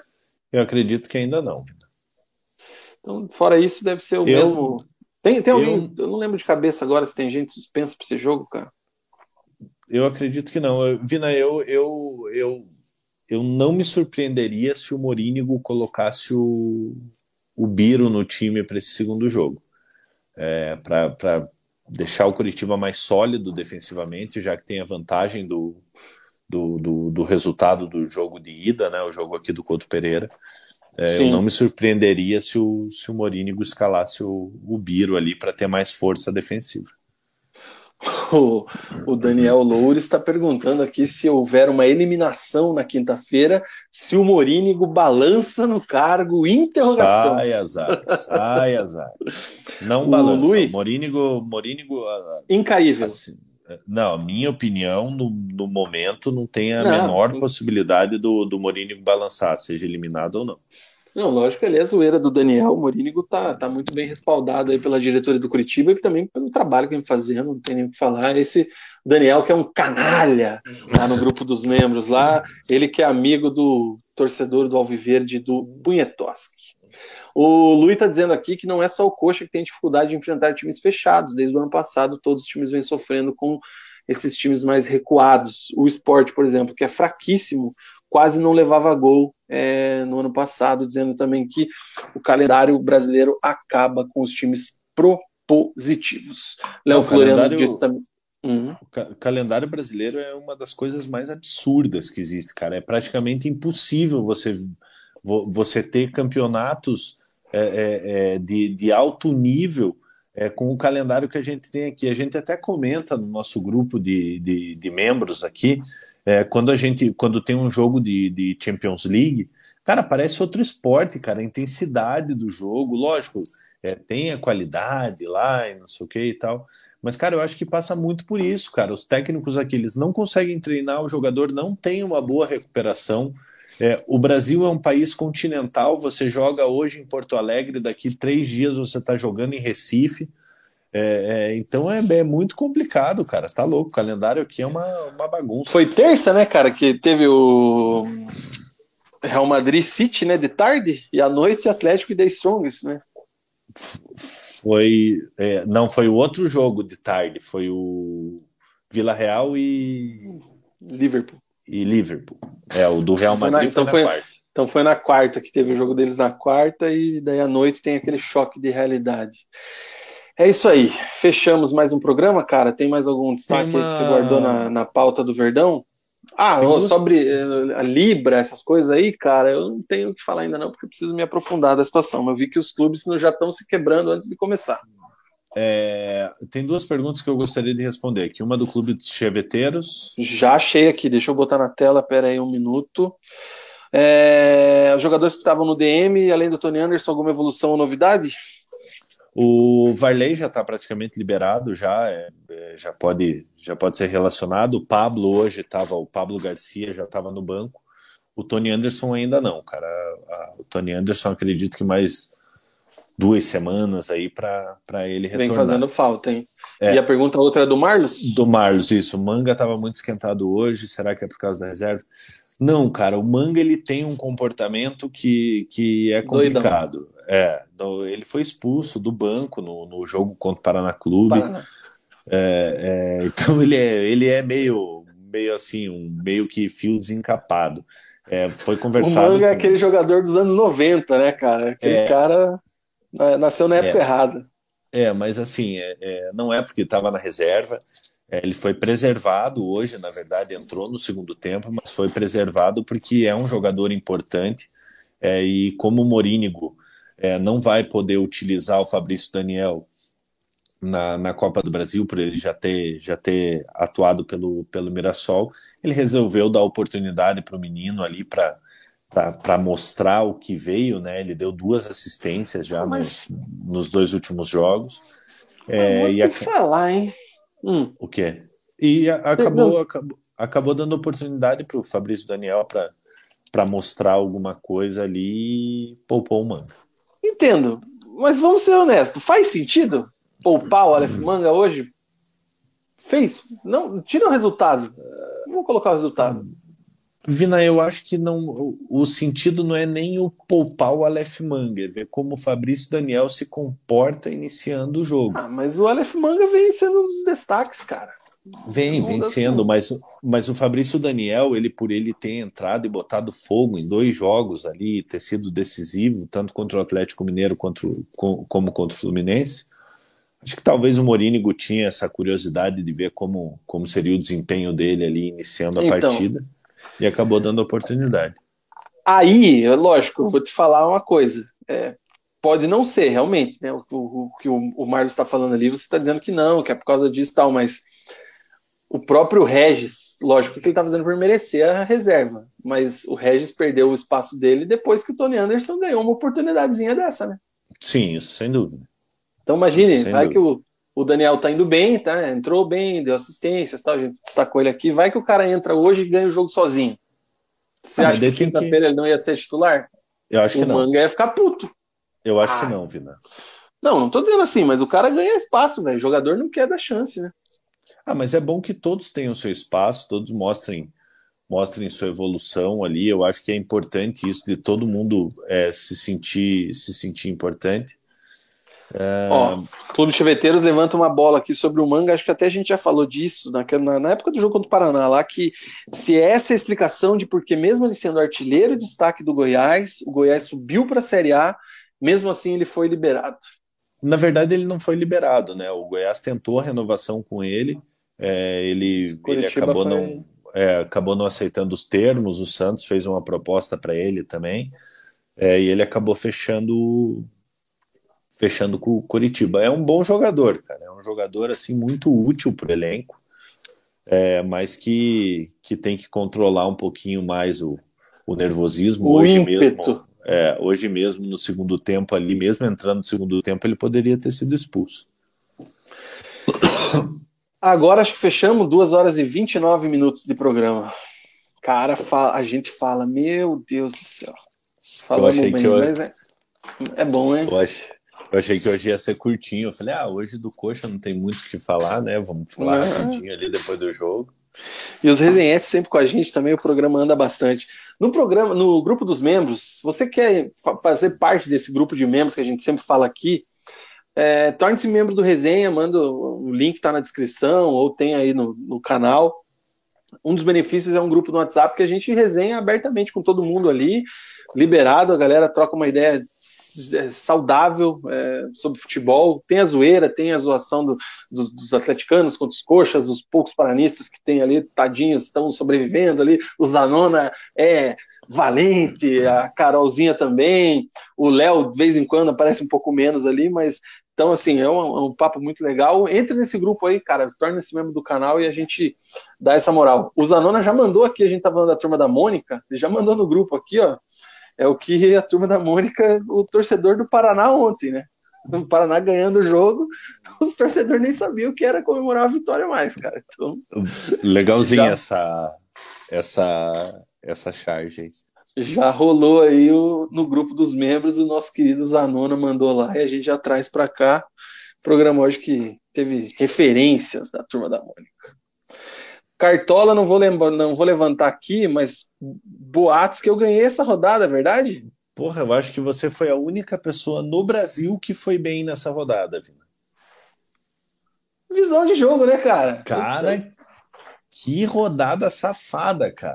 Eu acredito nos jogadores, né, cara? Eu sabia. Quando eu, eu vi que mandaram o Abner lá, eu falei, nossa senhora. O Abner, eu acho que se somar os pontos dos meus, dos meus reservas, dá mais do que eu fiz ali, porque o Abner estava na minha reserva, o, o quem mais? O Rony estava na, na minha reserva, o Everton Ribeiro fez oito pontos, estava na minha reserva, e o seu Terans, menos dois e cacetada.